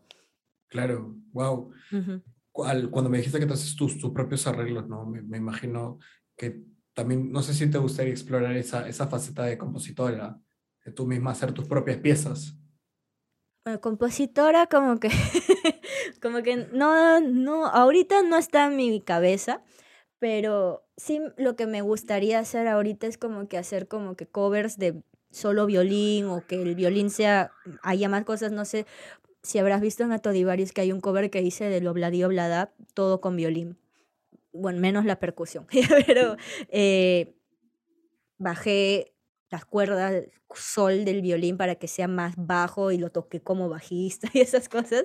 Y, y bueno, entonces me gusta como que explorar qué es lo que se puede hacer del violín más allá de lo que se toca normalmente, ¿no? O sea, me gusta hacer como que efectos en el violín o como que buscar como que cómo hacer para que pueda generar esa resonancia que hay en la percusión. O sea, eso me da cólera algunas veces porque me gusta un montón la percusión pero el violín es seco, pues, ¿no? Entonces no puedo hacer como que platillos ni nada de eso, entonces como que ya ahí sí tengo que recurrir a mis amigos. Entonces, pero eso es lo que me gusta también hacer, como que experimentar qué es lo que se puede hacer solo con violín, ¿no? Claro, y, y de paso darte un, pro- un estilo propio Ujú. que te, que te diferencie de, de las demás personas, ¿no? Porque al, al final en, en la carrera musical a veces este, simplemente por el estilo se, se define el artista, ¿no? Y, y que Sí, estés pues. experimentando para ver qué, qué, qué tal sale, qué mejor sale, si esto sí, si esto no, es, es muy bueno. Ahí Sí. apren- aprendes cosas mucho más de lo que, de lo que ya Sí. sabes. Sí, solo que de todas maneras, como tú dices, que de todas maneras el perfil del violinista siempre, eh, la mayoría de las personas van a pensar que, que no les importa mucho la parte popular, más es académica, es como que cuando digo, o sea, me invitan a tocar o algo así, les digo, sí, soy violinista, siempre sienten que de todas maneras mi prioridad va a ser la música académica, ¿no? Lo cual no es así, ¿no? Entonces es como que un poquito eso es mi dilema para mí. O sea, de todas maneras piensan que, que os- escucho solo música académica, no sé, pero al final para mí, en mi caso, especialmente es lo contrario, ¿no? Entonces, sea, por mi playlist es bien rara porque de la nada, no sé, está sonando la sinfonía, no sé, 5 de Shostakovich o el primer movimiento porque me gusta y ya se va para pasar transición hacia el segundo movimiento y de la nada empieza tan, tan, tan, tan con Britney Spears, ¿no? sí, mi mamá se queda. ¿Qué pasó? Sí, Y sí. cuando tengo mis amigos ahí, porque algunas veces lo jalo y tengo mi playlist en, en, la ra- en, El en el carro. y ellos son académicos, pues no empiezan así, ya saben qué es lo que va a venir y de la nada suena Britney Spears, pues entonces que quedan también como que, oye,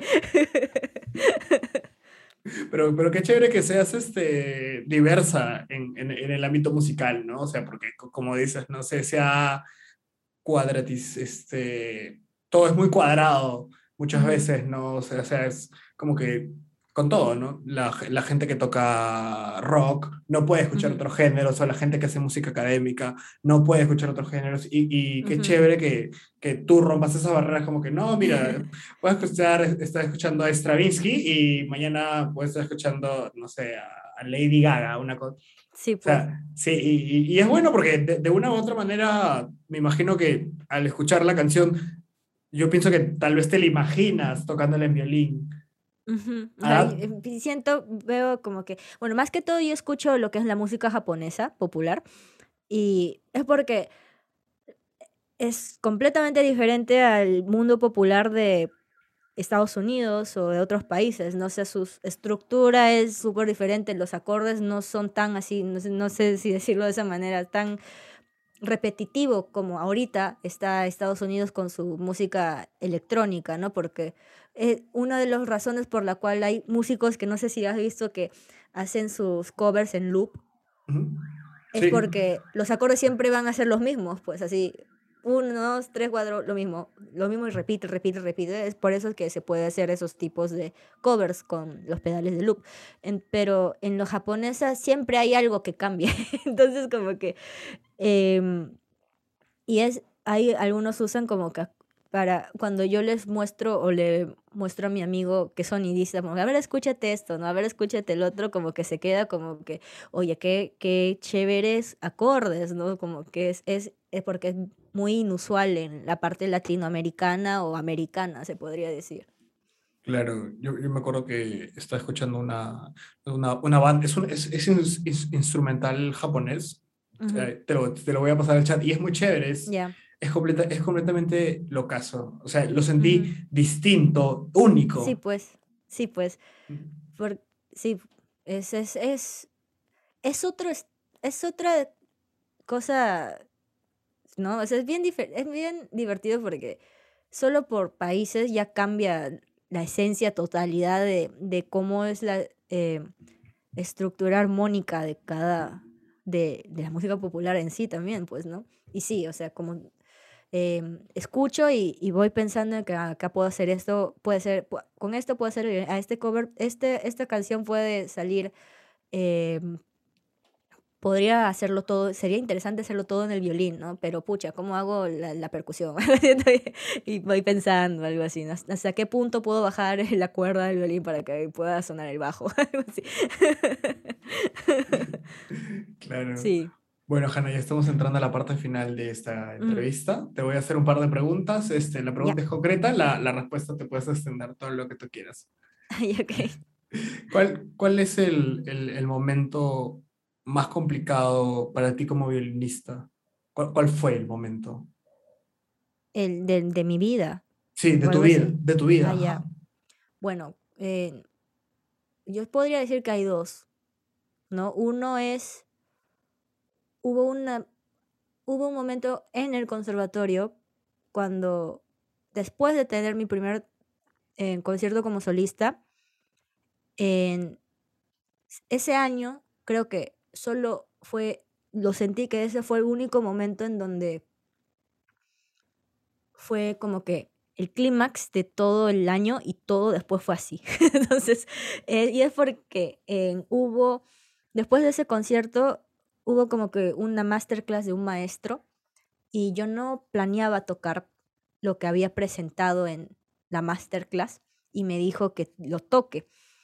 ¿no? Y lo tenía que hacer de memoria, yo no lo tenía de memoria, entonces en dos días estaba como, y era una pieza bien difícil, entonces estaba ahí como que sufría, y, y ya en el recital ya a la, mal- a la mala pues también, ¿no? entonces fui, y como estaba súper nerviosa porque estabas bien insegura, como que en un momento como que no sabía qué estaba haciendo, eh, y encima que como era bien, bien difícil, era Bach, y y también en ese, a ese momento en que estás concentrada, pero como habían niños en, en el, y eran como que estaban corriendo por alrededor de todos los, todo el, el, el local, pues claro. entonces como que yo veía los pies, entonces corrían, ¿no? Entonces eso distrae, ¿no? Entonces como que me sentí mal, mal, y como que ahí le tuve miedo al tocar en público y me sentía insegura siempre, ¿no? Entonces, y también fue donde agarré como que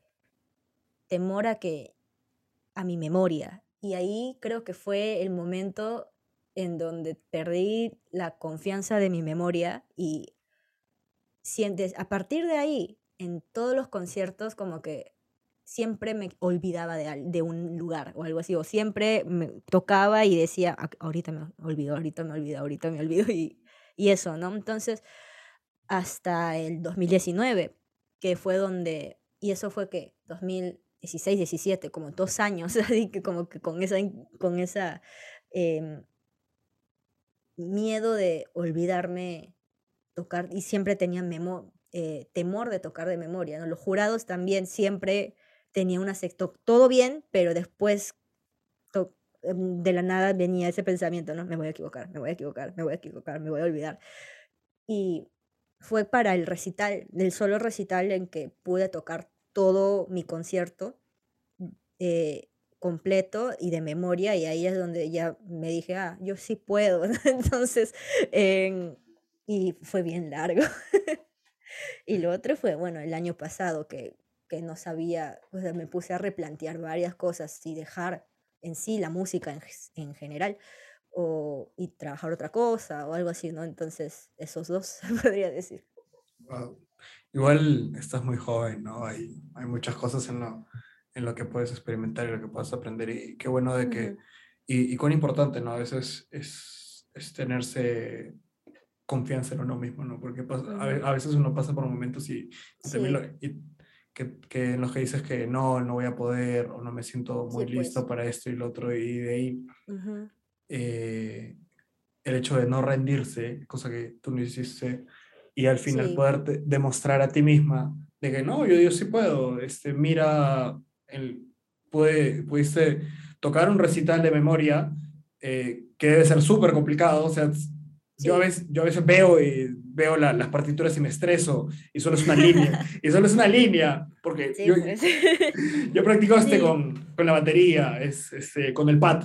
Tengo ahí un stick Ujú. control y lo toco, lo toco, lo toco, lo toco. Y de ahí como que quiero hacerlo de memoria, pero de ahí checo y debe ser muy, muy frustrante. Sí, Tú, pues. tú que tocas partituras largas, notas muy, muy complicadas. Y me alegro mucho que hayas podido salir de, de, esa crisis, ¿no? Y, y también... Y también no está mal, no, no, está mal el hecho que dices este, en lo que estás haciendo de una u otra manera. Es algo que te gusta, algo que amas, pero, pero si en algún momento, como dices, no te quisieras dedicar a otra cosa, no está mal. También, sí, pues porque eso sí, el año pasado porque estaba ya a punto de acabar el conservatorio y, y, yo le, y como que no tenía ni la confianza de decirle a otra persona. Mi mamá notó que yo estaba apagada, ¿no? Porque como todos los días decía, quiero ser, un, quiero ser mi gato, quiero ser mi gato, que solo duerme, que mm, tengo envidia a mi gato que lo único que hace es dormir y comer y eso, ¿no? Entonces, pero lo decía con una cara no de, de broma, ¿no? Lo decía como que seria, ¿no? Entonces como que se preocupó y me preguntó así hasta que lo saqué, ¿no? Como que y me dijo, si quieres, o sea, deja el conservatorio, o sea, te falta un año, ¿no? Pero, pero ya, si es que te sientes así, mejor déjalo. Y ahí como que, ahí donde sí me di cuenta en que creo que de verdad sí me gusta. o sea, todavía no estaba tan así como que súper segura porque eh, no me sentía así cómoda, ¿no? Pero el hecho de que no podía darme un año sabático de no tocar el violín para nada porque siempre tenía ese pensamiento, pero si no toco me voy a atrasar, o sea, si no toco no voy a poder estar así haciendo esto, ¿no? ¿Qué voy a hacer ese año? Entonces, ahí como que me di cuenta que, que no puedo salirme del conservatorio y, y, en verdad no quiero salirme de la música en sí, ¿no? Porque lo que yo tenía el año pasado era miedo a la música en sí.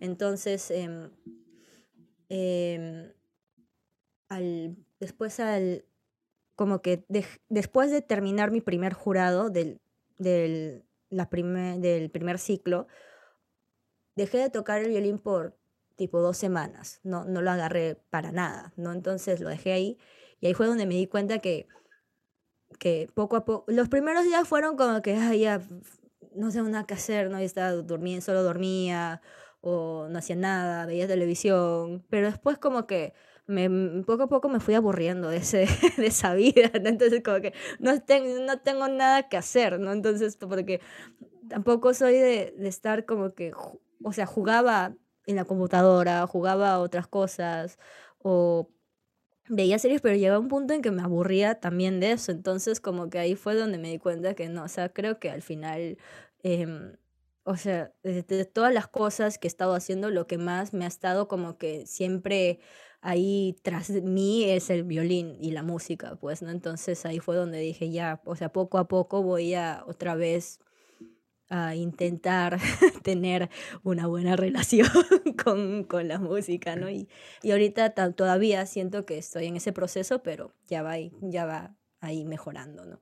Claro, claro, qué lindo también que, que hayas tenido el apoyo de tu mamá, ¿no? Porque A, a, muchos les pasa que un año, ¿no? O sea, muchos, muchos padres dicen como que no, te falta un año, en, acábalo y después haces lo que quieras con tu vida, ¿no? Pero a veces este, un año puede parecer fácil, pero después si, si empiezas a alargar las cosas porque, bueno, perdón, si empiezas a, a ¿cómo decirlo? Bueno, un año tiene 12 meses, eh, los meses tienen 30 días, y, todo, pues. entonces como que, o sea, ese año se va alargando, alargando, alargando y, y cada día es, es distinto, cada, pues. cada día nos sentimos de diferente manera y qué bueno que te, que te hayan dicho eso, ¿no? Y que tú misma eh, hayas, pues. hayas ido probando y, y, te hayas dado cuenta de que no, en realidad sí te gustaba. Porque de todas maneras, aunque, bueno, más que todo porque estábamos con lo de COVID, o sea, tampoco es que podía intentar hacer otras cosas porque no había, no hay trabajo, pues, ¿no? Para intentar.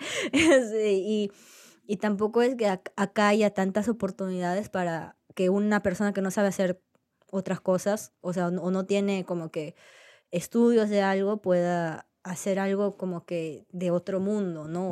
O, otro em, fuera la música, se podría decir, o lo que yo sé. Entonces, em, como que eso es también lo que no, mi mamá lo que me dice, ¿no? Hasta ahora, ¿no? Que, bueno, si en algún punto, o sea, quieres dejarlo, o sea, está bien, ¿no? al final es lo que a ti te haga feliz, pues. Si es que, o sea, como tú dices, ¿no? Si es que estoy tocando y de la nada me encuentro con otra cosa y siento que es lo que más me gusta, ya lo violín lo tengo como hobby, no sé. Pero yo creo que, no creo que pase eso por un buen tiempo. No, sí, eres, eres muy buena tocando violín, la verdad. Te, te- Gracias.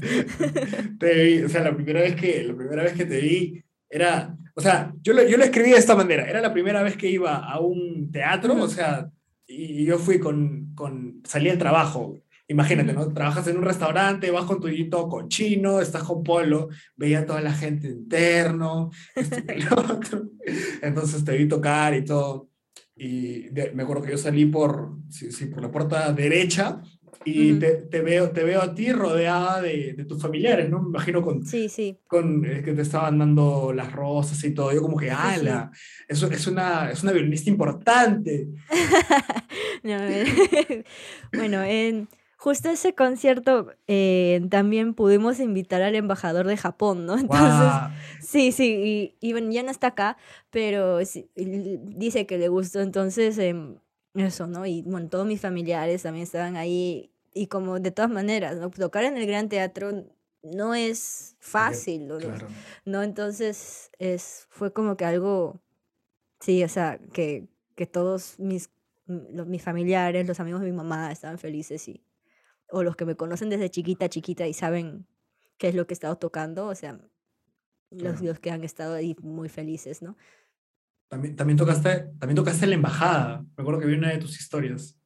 Ah, sí, en la embajada de Japón, sí. em, justo fue eh, por eso que tuve contacto con el embajador y, y justo creo que fue bien divertido porque eh, un em- el embajador de Finlandia se iba a retirar, ya se, ya se le acababa su estadía en Perú, ¿no? Entonces el embajador de Japón quería hacerle su, su Despedida.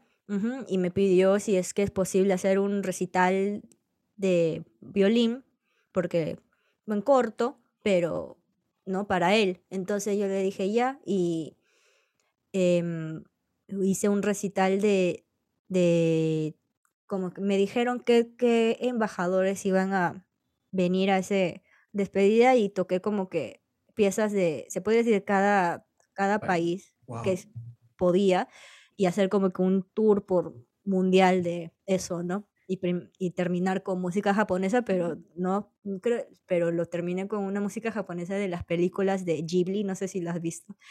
De Sí, del estudio, Totoro, sí, sí. Hice un, toqué el medley de Ghibli, que justo lo tenía. Qué chévere, qué, les ché- gustó. Qué chévere que te hayas podido dar este, ese turno, como dicen, ¿no? Y, Sí. y frente, frente a todos los, los embajadores, ¿no? Qué, qué, qué paja, qué, qué, muy, muy, Sí, muy experiencia. justamente me, el embajador me había dicho que toque algo de Finlandia, ¿no? Y yo estaba como que, pucha, Finlandia, ¿qué hay en violín? Y es, y es bien rebuscado, pues no, no se suele tocar tanto, pero encontré. Sí, justo me, me el, el primer direc- el director que me dirigió el, el- mi primer concierto solista es un peruano, pero radica en Finlandia, entonces le estuve preguntando, ¿qué hay? Qué paja. Este, ¿cuál es el libro, película, serie, documental, anime eh, que has visto o que has leído y que recomiendas que todo el mundo debería ver o leer? Uy, ya. Yo soy una eh, friki de mangas, ¿ya? Eh, no soy tan de animes, Sácame la lista. pero me encanta el manga. Lo único que hago es leer manga. Algunas veces me puedo... Esta fue la peor experiencia de mi vida, pero justo era que estaba, bueno, yo al momento de ingresar al conservatorio pude entrar directo a- al post escolar y son, eran, en esa época eran dos años, pero no quería hacer otro año más de escolar y quería subir ya de frente a superior, entonces hice el examen de afuera del ingreso, ¿no? Entonces, pero al igual que el niño, la teoría era algo que no sabían nada, ¿no? Entonces estaba ahí estudiando y todo, y no sé por qué se me vino a la cabeza, a ver, voy a leer One Piece. Entonces, y en esa época, ¿qué, qué año habrá sido eso? 2016. Esa época todavía eran 79 volúmenes. Ahora en noviembre va a salir su 100. su volumen número 100. Ya entonces em, dije, a ver, voy a ver qué tal. Y fue la peor idea del mundo en, empezar a leer One Piece a, a- un mes antes del examen del conservatorio porque me puse, no pude parar de leerlo por dos semanas. Y me... Y, y me acabé los 79 volúmenes en dos, sema- en dos semanas, pero, pero fue así horrible porque literal me que solo leí, leí, llegué a leer 48 horas seguidas. O sea, no comía, me olvidaba hasta de ir al baño, no dormía, estaba así. Todo mal. Entonces, lo que más yo recomiendo es One Piece porque me encanta un montón el manga y bueno, en- de todas maneras en Japón lo, hay mangas así que jamás llegarán a Perú o en Estados Unidos porque son mangas que hablan de, de cosas reales de la vida, ¿no? No es que sea así tipo Naruto o One Piece, que es medio fantasioso, sino hablan sobre, por ejemplo, la, eh, los, los niños que nacen con, con problemas, eh, por ejemplo, del, del autismo, cómo las mamás tratan de eso, cómo, cómo algunas mamás eh, hacen, le hacen bullying a otras mamás porque no les cae, algo así, cosas reales de la vida que suceden. Me gusta leer esas cosas también, pues. Entonces, em, em, en ese sentido, ahorita, para algo que es accesible más a, a Perú, se podría decir, yo recomiendo un montón One Piece.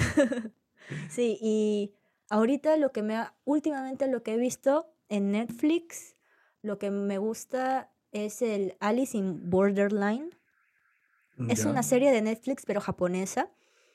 Y es, ahorita va a salir su segunda temporada, pero son 12 capítulos, pero es muy, muy interesante, ¿no? Es como que tres chicos de la nada se teletransportan a un, a un Japón sin nada de gente un día y como que están así como que felices, ¿no? Ay, no hay nadie, puedo hacer lo que quiera. Perdón, voy a toser.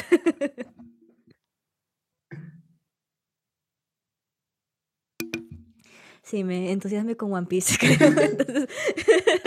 Entonces, em, de la nada le sale en una pantalla que el, la, la arena de para jugar a un, juego tienen que ir hacia allá, que no sé qué, y tienen que ir hacia donde está la luz. Y como que eh, entran a, a un local de juegos que tienen un juego de, de como que quién vive y quién no. Entonces, como que la cosa es que ellos entran a este mundo en donde para poder vivir tienen que jugar a unos, como que unos em, cosas medio raras porque es como que juegos así como que te hacen, o sea, literal matar a una gente, a personas, así hay muerte y todo. Eso es medio grotesco ya la serie, pero para, para poder estar en esa, esa dimensión tienes que conseguir como que por cada juego ganado ganas como una, una visa para ese, entre comillas, país, ¿no? Y como que eh, cada juego tiene como que este juego es para cinco días, ¿no? Este juego es para tres días de visa, algo así. Y, y si es que no consigues, o pierdas en el juego y mueres, o, o se te acaba la visa y te disparan con láser o algo así. Entonces los chicos van como que buscando cómo salir y todo eso. Y es, es bien interesante. Eso también está basado en un manga, creo. Sí, se llama Alice in Borderline. Sí, sí, míralo, míralo. Te va a gustar. No, no, yo sí veo, sí veo mucho anime y manga también. Ahorita estoy, bueno, ahorita estoy leyendo cómics, pero me descargué este, Demon Slayer. eh, Ujú, también, Kimetsu. sí, te- también a Akira me gusta, me gusta, Ah, me gusta mucho y entonces, este, sí, re- todo el mundo debería ver animes y leer mangas. Es, es una Sí, experiencia porque- alucinante. Sí, e- e- te enseña varias cosas, ¿no? Y, o sea, pero hay personas que sienten que ah, leer animes para otakus, que no sé qué y todo eso, pero no, ese es... em, yo no leo mucho lo que sí, lo que la gente piensa que deberían de leer, o sea, las cosas así como, no sé, o sea, novelas, ¿no? Esos, no leo mucho, pero más leo manga, ¿no? Pero se aprende de más, muchas cosas, pero no, eh, además de cultura general, algunas veces se puede, que se aprende, también aprendes más cosas humanas, se podría decir, que le falta al mundo ahorita, ¿no? Entonces, sí, de, de, de los animes o mangas se puede apreciar, porque hay muchos valores, se podría decir, en esos, en mangas o, o anime que Claro. la gente necesita. Claro, que de una u otra manera te, te inculcan, ¿no? Siempre, siempre cuando uno te vas un poco más allá. Justo estaba viendo un TikTok y, y decía lo que, los valores o las cosas que One Piece te enseña, ¿no? Y te habla, y Sí, men- pues. mencionaba la traición, la lealtad, la Sí, pues. esclavitud, muchas cosas. Y es como que muy, muy aparte de que sea, de que como la gente lo ve, ¿no? Que es, es un anime, un manga de, de un grupo de, de un loco, de Luffy Sí, pues. de Luffy, mi, mi primer correo, qué bueno que lo cambié, era Luffy, Luffy, mi apellido, arroba, arroba hotmail. Ah, ¿también te gusta One Piece? Me encanta One Piece. Ay, qué bueno. Yo, yo no tengo en mi círculo a alguien que le encanta One Piece, por eso no puedo hablar mucho. No, a, mí sí, a mí sí me gusta One Piece y es como que, pero me da mucha flojera verme los mil capítulos Sí, del sí. anime. Es, es, es, es demasiado. Siento que a mí, a mí me va mejor leyendo. O sea, siento, yo Sí, entonces tú también eres más de leer sí, me, me en puedo, One Piece. me, me puedo, me- por ejemplo, con los cómics me he dado cuenta de que, por ejemplo, este, no sé, no sé en qué plataforma van a lanzar una, una serie de, de Superman, un- una versión de. Superman malo. Entonces, este, yo vi el cómic, dije ya, son cinco tomos, pam, en cinco días me lo acabé. Y eran, Sí, y eran, sí. y eran larguitos, entonces dije, me gusta más lo visual, un poco ahí, me, me- divierte más y es como que me permite a mí imaginarme cómo, cómo puedo hacer las batallas, ¿no? Es, Ujú. es, es algo bien locazo que hago en mi cabeza. Sí, sí, y, y, y lo de, y a mí lo que me, me gusta es que una vez que ves el anime ya como que las voces, algún, no sé, te pegan, pues entonces cuando ya lees, lo, lo lees con la voz que, que, ya sales, ¿no? Entonces, yo también no he visto One Piece completo, pero me sé las historias por el manga, y el manga de todas maneras es más completo que el anime, pues. Entonces, em, como que el- en One Piece, em, ¿qué era? Se me fue la idea.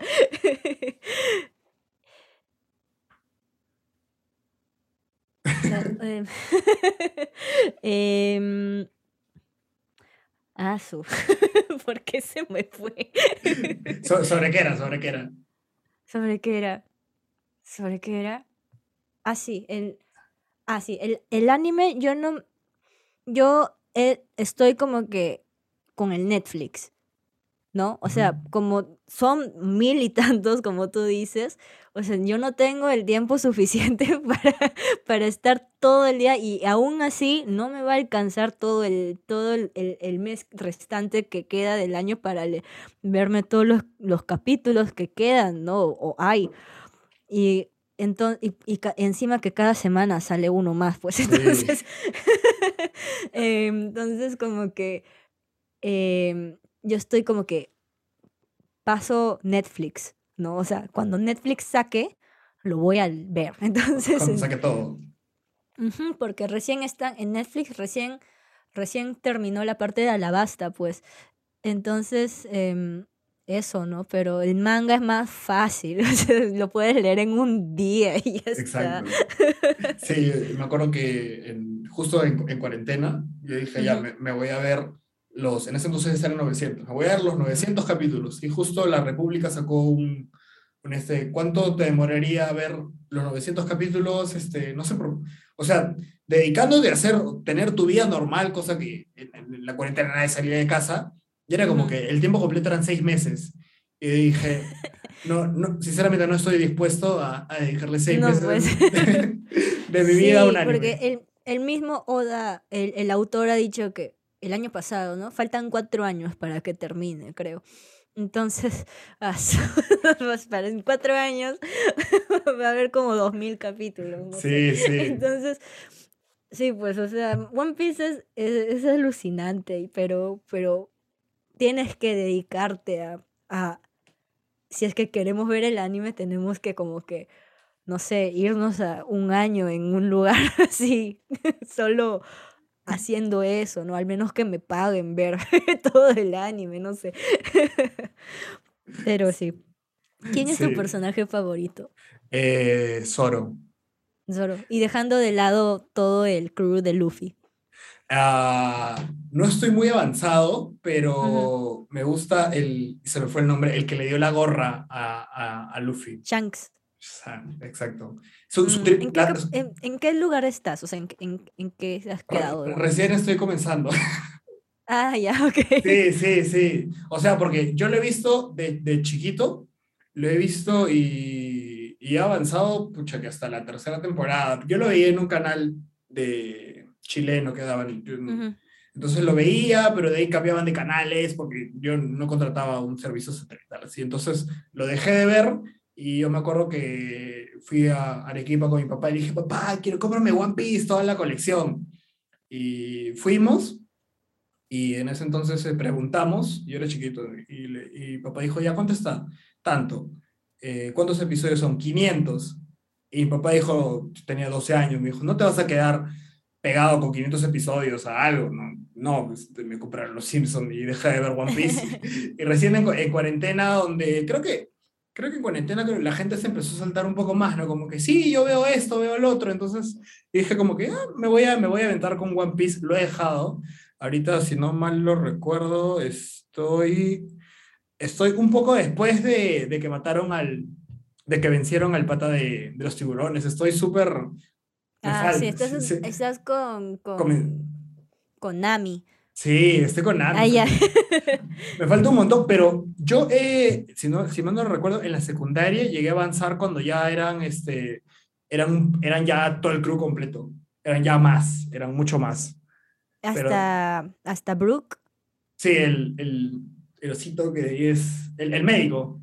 Ah, Chopper. No, Chopper. sí, ahí aumenta más. Sí, sí, me, me, me imagino. sí. Estoy en eso y me acuerdo que también este, hace poco dije, vamos a ver este, si me animo a ver los mil capítulos. Me, me puse a ver el, el número 900 y algo, en una que Luffy estaba, en, en una, estaba encerrado y tenía unos, unos megapoderes. Era bien chévere. Dije, ya, entonces sí, sí, me voy a, me voy a comer todo el, todo el anime. Y ahorita estoy en eso. Lo veo una vez a la semana también. Sí, porque el, el primo de Leo, Barraza, eh, me contactó diciendo, quiero leer, quiero verlo y en- ¿a dónde me re- recomiendas? ¿no? Y le puse, bueno, en Crunchyroll, o sea, puedes verlo, a- no es buena calidad porque para, bueno, no es que es- esté así todo pixeleado o algo así, pero en HD tienes, sí tienes que pagar, ¿no? Pero sí, Sí. puedes verlo.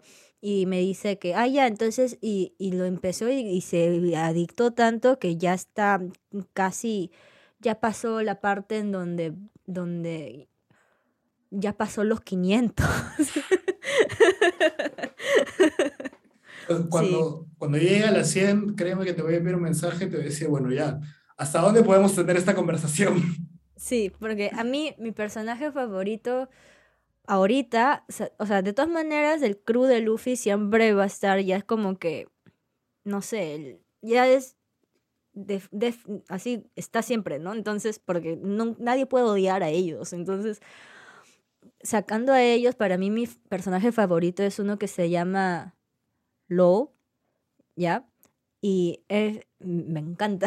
y, y la otra es una eh, emperatriz que se llama Hancock, ¿no? Ellos dos me encantan. Sí, sí he escuchado, Sí. sí he escuchado mucho de ella, la, no sé si la relacionaban con Luffy, Sí, es que ella está enamorada de Luffy. sí, pero Sí, pero leí- Luffy no le da bolas. Sí, Porque sí. Luffy no le importa nada. no le importa, no le importa nada, nada más que el, el tesoro. Sí, pues, porque eso es lo que también, y, y todo el mundo dice, ¿no? ¿Quién, ¿Con quién Luffy se va a juntar al final en el capítulo, ¿no? Y todo el mundo dice, no, con Nami, ¿no? Con Hancock, porque pobrecita, ¿no? Entonces, pero el mismo autor ha dicho como que es que One Piece para mí solo es acción, yo no pienso juntar a nadie con, con nadie, ¿no? Pero así a, a diferencia de, de, no sé si has escuchado de Detective Conan. Sí, Ya, ese también es- tiene sus ciento tantos ya, ese, volúmenes, pues. ese sí lo he visto. Ese sí ya es, es- es muy difícil para leer todo, ¿no? Por encima que es denso, pues, por todas las matanzas que... Entonces, em, pero ahí sí el autor de ese, de Detective Conan, sí ha dicho que es como que es un manga de, de asesinatos, o sea, de, de- de casos, o sea, de, de policiales, eh, con un poco de comedia y romance, pues entonces ahí sí, sí es como que se, después de, no sé, más de 10 años, por fin el personaje principal con la, la, heroína del, del esto, La, Ran, se juntó, pues, ¿no? la, Entonces, la hija, ¿no? sí, la hija del detective, el del otro. Entonces, pero después de no sé cuántos años, pues, pero en, en One Piece jamás pasará, pues, ¿no? Entonces todo el mundo se queda. Por eso hay como que varios em, páginas webs que, que sacan como que novelas de de eh, novela de Luffy con Nami, que no sé qué, y ellos los fans mismos redactan todo así. Sí, ¿no? O por ejemplo hay novelas como que novelas de Hancock está celosa de la relación de Luffy con Nami o algo así. sí, O si no, de Zoro, Zoro con, con, hasta hay de, de, de Boys Love, que es como que Zoro con Sanji, que no sé qué. Sí, qué, qué locazo. Y bueno, el fandom también, pucha, que es, es, es espectacular. Siempre que... sí, sí, sí.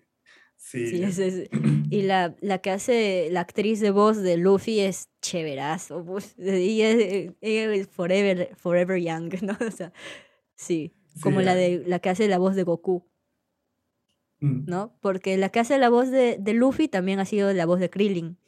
Ah, no sabía eso. En Sí, español, sí. en, en- ¿tú, tú la ves En, japonés. tú la ves en japonés. Sí, yo lo veo en japonés. Sí, yo, yo también, o sea, porque es- es- siempre yo estudio audiovisuales y tengo un tema con eso, ¿no? O sea, sin desmerecer el, el trabajo de los actores de doblaje, siento que me voy a sentir mucho más identificado con la, con la voz original, ¿no? Como que, como Sí, que, más que todo, yo lo siento con más, con más sentimiento a los, los originales, ¿no? Porque de todas maneras el texto ya en sí es diferente a cuando es doblaje. En japonés de todas maneras es, es lo original, pues, ¿no? Lo que en verdad se siente, ¿no? Y como tienen contacto directo con el autor, de todas maneras claro. hay más, es más profundo, lo digo yo. Sí, de, de- de todas maneras. Así que vean animes, lean mangas, Sí, disfruten, lean. disfruten, Sí, disfruten. y, y si quieren ver One Piece o, o- o quieren hablar de One Piece conmigo, háganlo porque mis amigos solo leen Shingeki, no, solo ven Shingeki no Kyojin o las cosas que están de moda y yo como que no puedo más. Y tampoco es que no les puedo tampoco decir porque son mil y tantos capítulos, ¿no? Entonces, no, ellos también traumados están. Sí, sí, no, no entiendo por qué. O sea, a veces la gente ve como que algo extenso y, y, se, y, se, y se desanima. Sí, Me... pues como, como el, el Juegos de Tronos, pero el libro, ¿no? Yo no la hago leer esa cosa. Exacto. Mira, mira, yo, yo nunca, no sé si tú has visto, pero yo nunca he visto Harry Potter. ¿Así? No, No, nunca he yo. Ah, leer o ver. Le- le- no, no lo he visto ni lo he leído. A mí me obligaron a leer por plan lector de mi colegio, pues. Entonces, pero solo me he quedado en el primer capítulo, creo. Lo único que sí he leí- visto todo completo es Crepúsculo. pues. Sí, no entiendo por qué es tan lento esa película. Sí, sí. Harry Potter. Sí, yo nunca me, nunca me he enganchado. Mira, no he visto Harry Potter, pero me he enganchado con Star Wars. Pero no vería, ¿cómo se llama la, la competencia de Star Wars? Ya me, se me fue la, se me fue de la cabeza. Star Es- Trek. Star Trek también este, tiene este, películas largas y todo, no, no me he visto y es como que cuando la gente, y también con Juego de Tronos, Juego de Tronos me parece una serie muy, muy buena, que yo tengo amigos que la alaban y todo, pero sinceramente no, no es como que no, no me llama y, y tengo la oportunidad de verlo. Y al igual que, por ejemplo, también estoy enganchada con Grey's Anatomy. No, no puedo. Pero esa cosa ya, ya, ya pasó, ya, no, yo, a mí me encantaba, era, estaba, eh, mm, en esa época del colegio, pues, tenía mi Twitter para hablar con los fans de Grey's Anatomy, entonces, me hice amigos y todo eso, pero la mayoría se fue quitando porque, porque la productora está, está que mata a todos, bueno, y ya van, su, ¿cuán- can- ¿cuántos episodios? Más de 10 10 temporadas. y ya 16 no la- temporadas. Sí, pues, y, y- todo eso dura un, una hora casi, entonces, ¿no? Sí, sí, claro. Yo, mira, con series así de, de doctores, estoy viendo The Good Doctor y ahorita estoy viendo New, New Amsterdam. Tiene dos temporadas. Ujú. Muy buenas, muy buenas. New, New Amsterdam Sí. me ha hecho, Este, voy dos episodios y con los dos he, he llorado. Porque es como que, no, no sé, el- te, te ponen este caso del, del doctor, todo esto, pero siempre le ponen unos problemas bien, bien densos, bien complejos que hacen que enganches con, enganches con, tu, con el público. Y yo como que, no, ¿por qué? Y por ahí, por ahí me mando el- los lloriqueos. Pero sí, sí, buena serie, ¿sabes? Mm. Sí, Bueno. porque otra que me gustaba era Castle. ¿Anime? No, es una serie de policial. Policial. Bueno. Sí, creo que sí la he escuchado. Creo que sí la he escuchado. Y mi papá le encanta Lucifer. Lucifer, varias amigas aman Lucifer. Sí, Sí, u- es interesante. Sí, Sí. sí, y sí. ahorita lo último que he visto de una película es una japonesa que se llama Asadake, Los Asadas, que trata sobre un fotógrafo japonés y, y de verdad lo, he- lo he visto y es, es, es muy buena película. Si quieres te la paso también. No, sí, de todas maneras. ¿Has visto Parasite? Sí.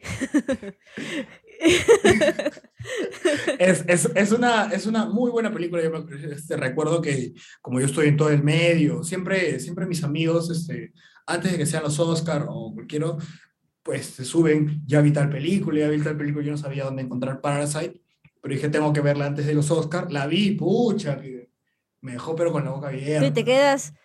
Sí, te quedas. Ah, Fuerte, fuerte. Y yo, a, a mí me gusta mucho la música electrónica y este, sigo mucho a, a una DJ coreana que Ujú. se llama Pei, Pei Gu. Es muy, es muy buena. Es, es- este, y, y justo cuando estaba leyendo un poco de una de, de sus entrevistas, habló de que ella viene de una familia con, con dinero, o sea, una familia adinerada allá en Sur Corea, pero a ella no le gustaba que siempre la critiquen por el hecho de que venía de una familia acomodada, ujú. este, porque a, a lo que ella, a lo que ella es ahora, ¿no? O sea, sí, de, de bien es cierto, es como que eh, si, si lees un poco su, su historial, ¿no? Como que este, se la mandaron a estudiar a Oxford, de ahí como que est- estudió inglés y de ahí como que se fue a Alemania, como quien se va a, a, a Miraflores.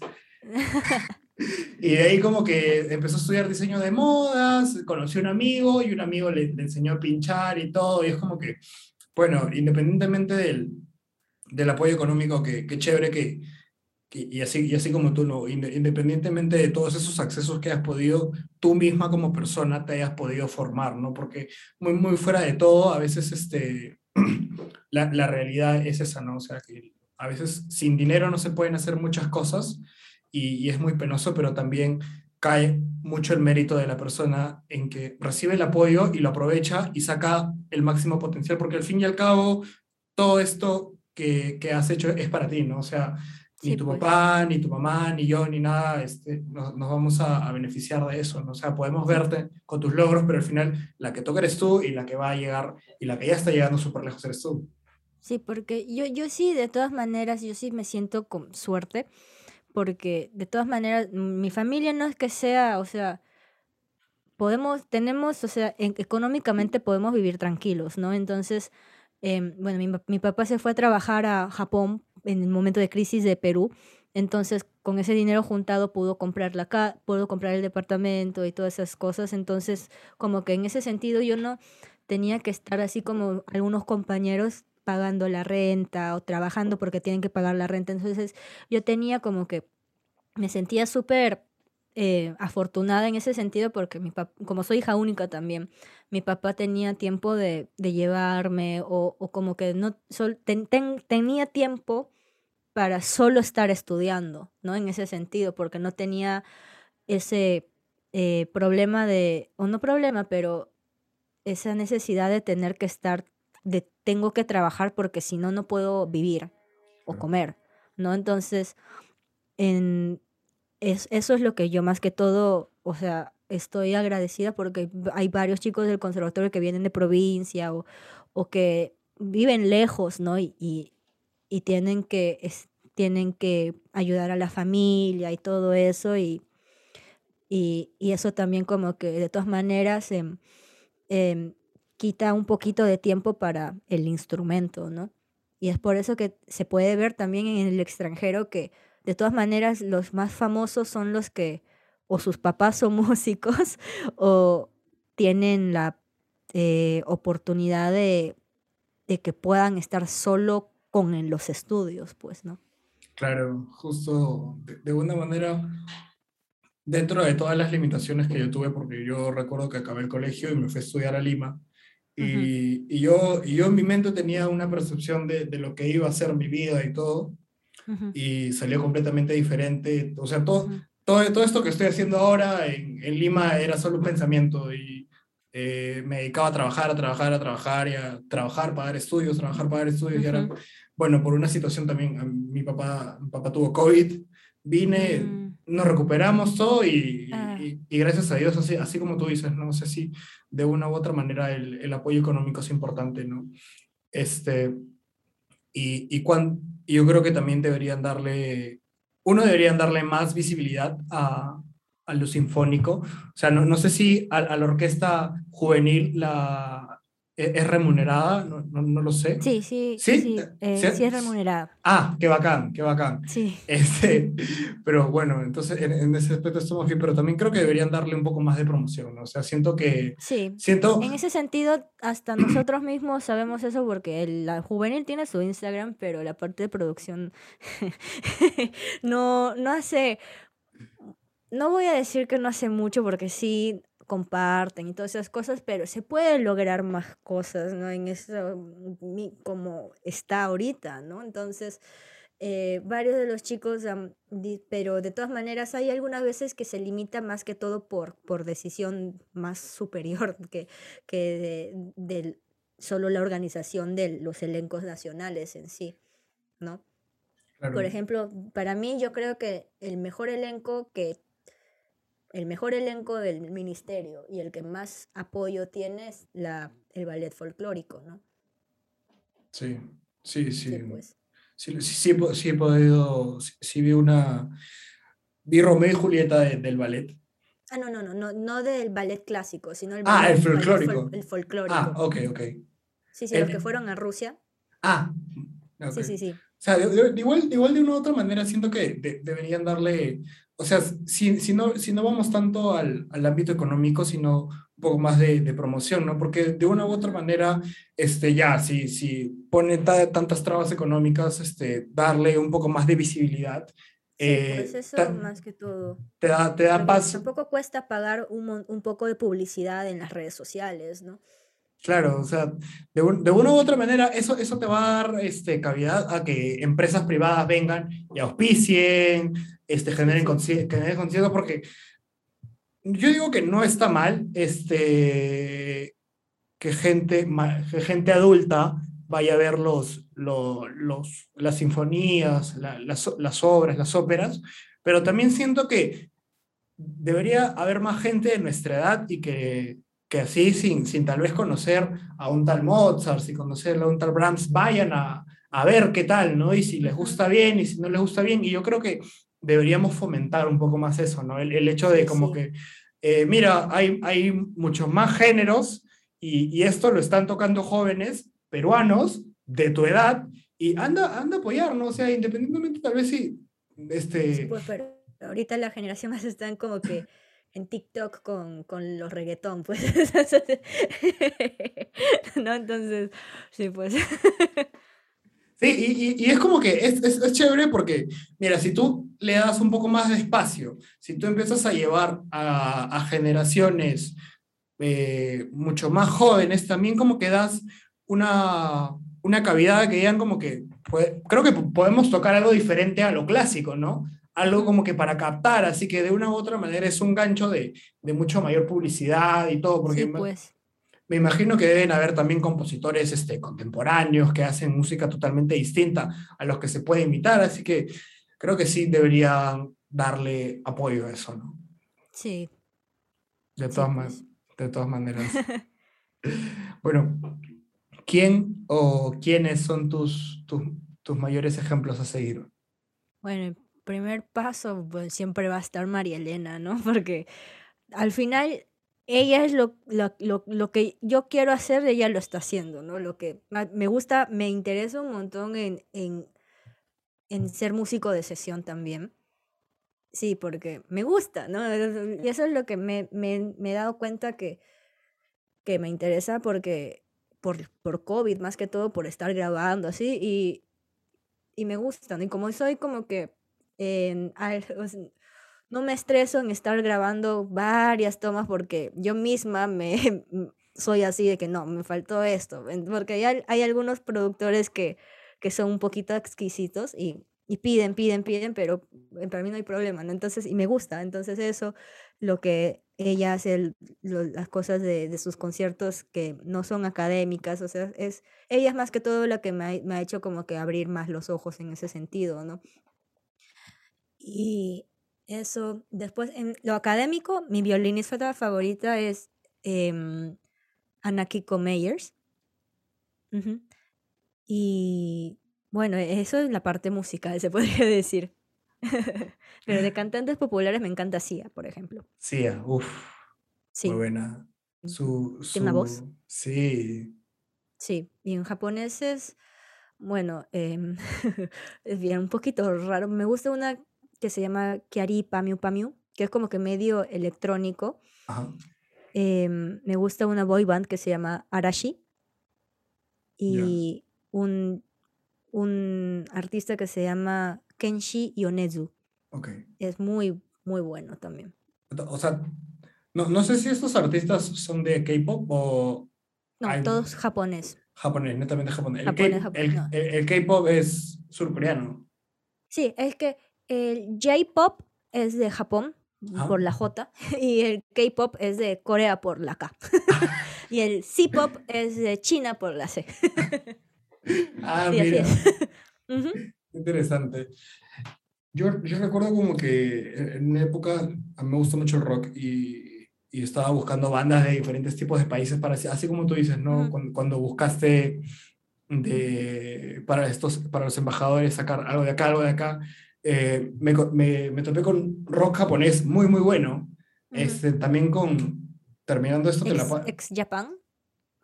no los tengo, me podría buscar, pero pucha, que yo soy un mo- tengo un montón de bandas, así Porque que... el- la banda más famosa del rock en Japón, ah, creo que han venido hasta acá, es el ex Japan.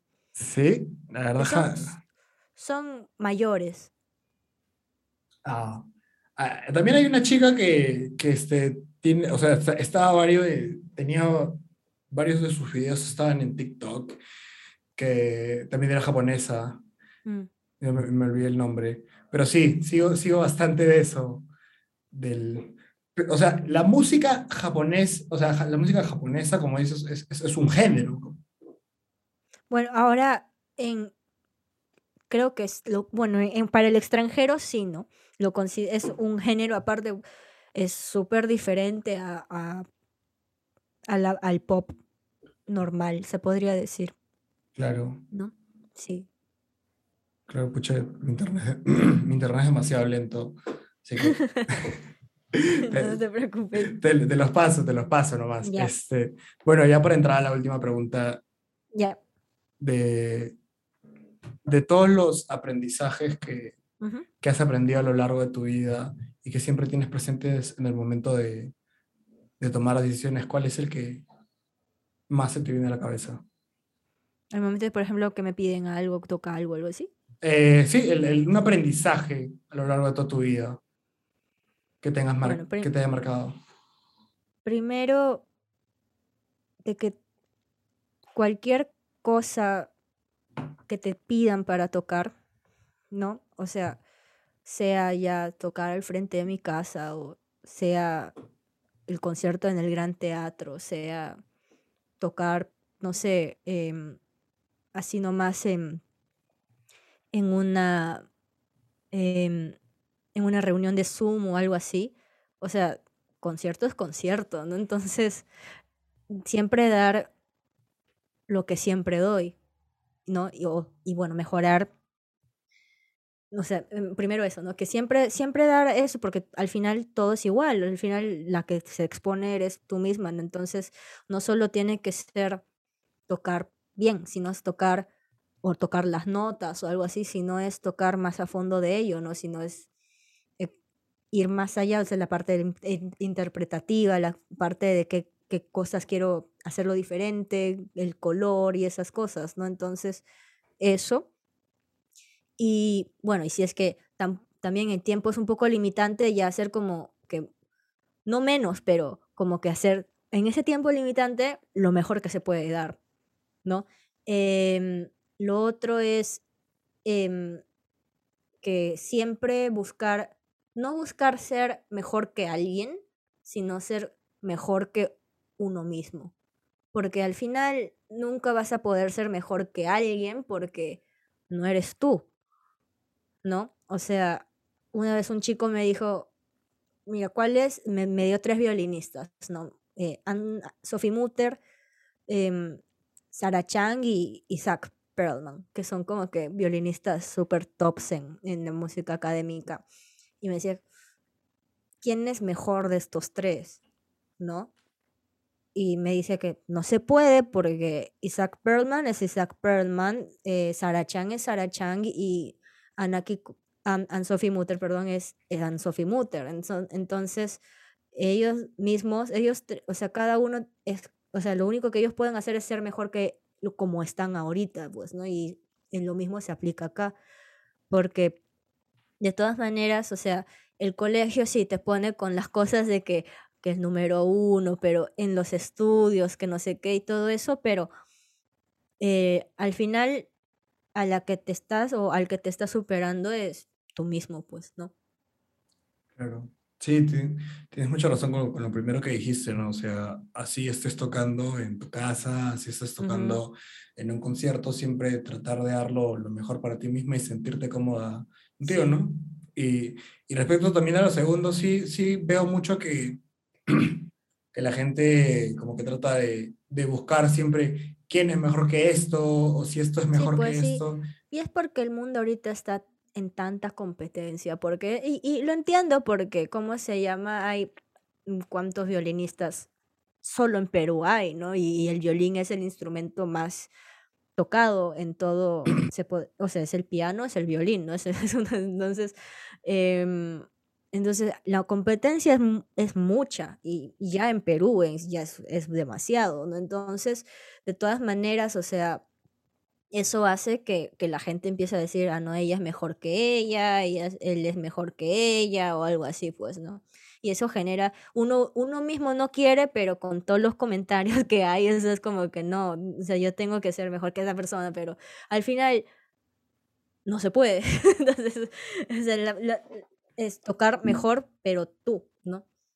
Claro, Tú pues. saberte tus límites que, o cómo estás, o tu nivel en esos momentos. Claro, sí, de una u otra manera, como, como, dijiste, ¿no? Cuando te, cuando te dieron a, a elegir cuál, cuál de los tres es mejor y, y, tu, y, tu, respuesta creo que fue, fue creo que la mejor porque los tres, los tres son los mejores, los tres, tocan, los tres tocan de una diferente manera, pueden tener cada uno sus cositas y todo, pero cada uno toca de diferente manera, tiene un estilo, tiene, una, tiene una trayectoria y ha estudiado de tal manera para llegar al, al lugar donde están, ¿no? Así que por, por un simple tal vez gusto de, de compositores o, o, de años. O tal vez el, el gusto de, de, de, por ejemplo, en la parte de, de, los músicos es que, por ejemplo, ahorita, ¿no? Que, que porque hay, así como mi mamá, ¿no? En ese de Lucas David, todos los alumnos de ellos son buenazos, ¿no? Por ejemplo, está el María Elena Pacheco y venía el otro alumno, eh, Andreas, que es de no me acuerdo si era Andrés, pero no, me acuerdo su nombre bien, pero era uno de Alemania y también estaba el maestro Carlos Johnson, pero a mi mamá la que más le, le gustaba era María Elena Pacheco por, por su sonido y es porque, porque para ella le parecía así que le que le hacía sentir oh, así, le llenaba su alma, ¿no? Pero hay otros que les gusta más o consideran mejores, mejor a, Carlos Johnson porque les, les gusta más es su estilo de, de, de, sus gustos, ¿no? Como la comida. ¿no? Porque uno nunca puede decir como que qué te gusta más, el chifa o, o, italiano, ¿no? O sea, o sea, ¿qué es mejor, chifa o italiano? Uno va a decir el, el que te gusta más, pues entonces es lo mismo, ¿no? Pero al final los dos son ricos. Exacto. O sea, lo que, lo que para ti es rico, tal vez para, para mí como que no sea tanto, o tal vez si podemos conseguir, o, o lo que a mí me guste más, a ti no te gusta más, así que todo, todo al final se resume en un tema de gustos, no, no en un tema de como que qué, qué es más rico o qué es lo mejor o este... Y, y debería haber, eh, debe- se debería fomentar también un poco más eso, ¿no? De que cuando Sí. entras a, a estudiar, no tanto sean competitivos, sino eh, supérense a sí mismos. Su, Sí, su único y mayor rival son ustedes. sí. A menos que ya como que sea ya muy notorio, ¿no? La diferencia, porque sí, o sea, hay, sí, sí, sí dicen, ¿no? Los mismos maestros, deberías de tocar como él, pues, ¿no? Y, y ahí si ya te dicen eso es porque que de verdad está, o sea, que, que tienes algún Una falla. problema, pues, ¿no? Entonces ahí sí, ahí sí ya como que, o sea, de siempre es de acuerdo al contexto que estamos, pero a los que ya están bien en ese, en esto como que mismo em, Nivel. lugar, se podría decir, o sea, no se puede decir como que quién es mejor, ¿no? Porque al final ya va de gustos, pues. Claro, de- definitivamente. Cu- Cuando uno está en esa etapa de, de aprendizaje, no sé si te dicen toca, deberías tocar como él, es como que en algo estoy fallando y de- debería acercarme un poco más, ¿no? De todas maneras, buscar siempre estar con los mejores, este, te ayuda, te ayuda a crecer como persona. Sí, Sí, definitivamente. Gracias, Hanna, por, por este muy lindo episodio. no te Espero, preocupes. espero, espero cuando esté en Lima poder ir a verte tocar con la Sí. or- orquesta como solista, así que muchas gracias por, por darte el tiempo de estar acá y, y compartir conmigo. Mm, Sí, igual muchas gracias por, por escribirme y que, que- de querer tener esta pequeña reunión, ¿no? No, sí, aprendo, aprendo mucho de la música clásica y, y de ti, de ti como ser humana y, y lo de One Piece y, y todo, así que, Así. que gracias, Hanna. Sí, no te preocupes, gracias a ti. Gracias, gracias por llegar a esta parte del episodio. No olvides suscribirte y seguir el podcast en Spotify, Apple Podcasts y YouTube.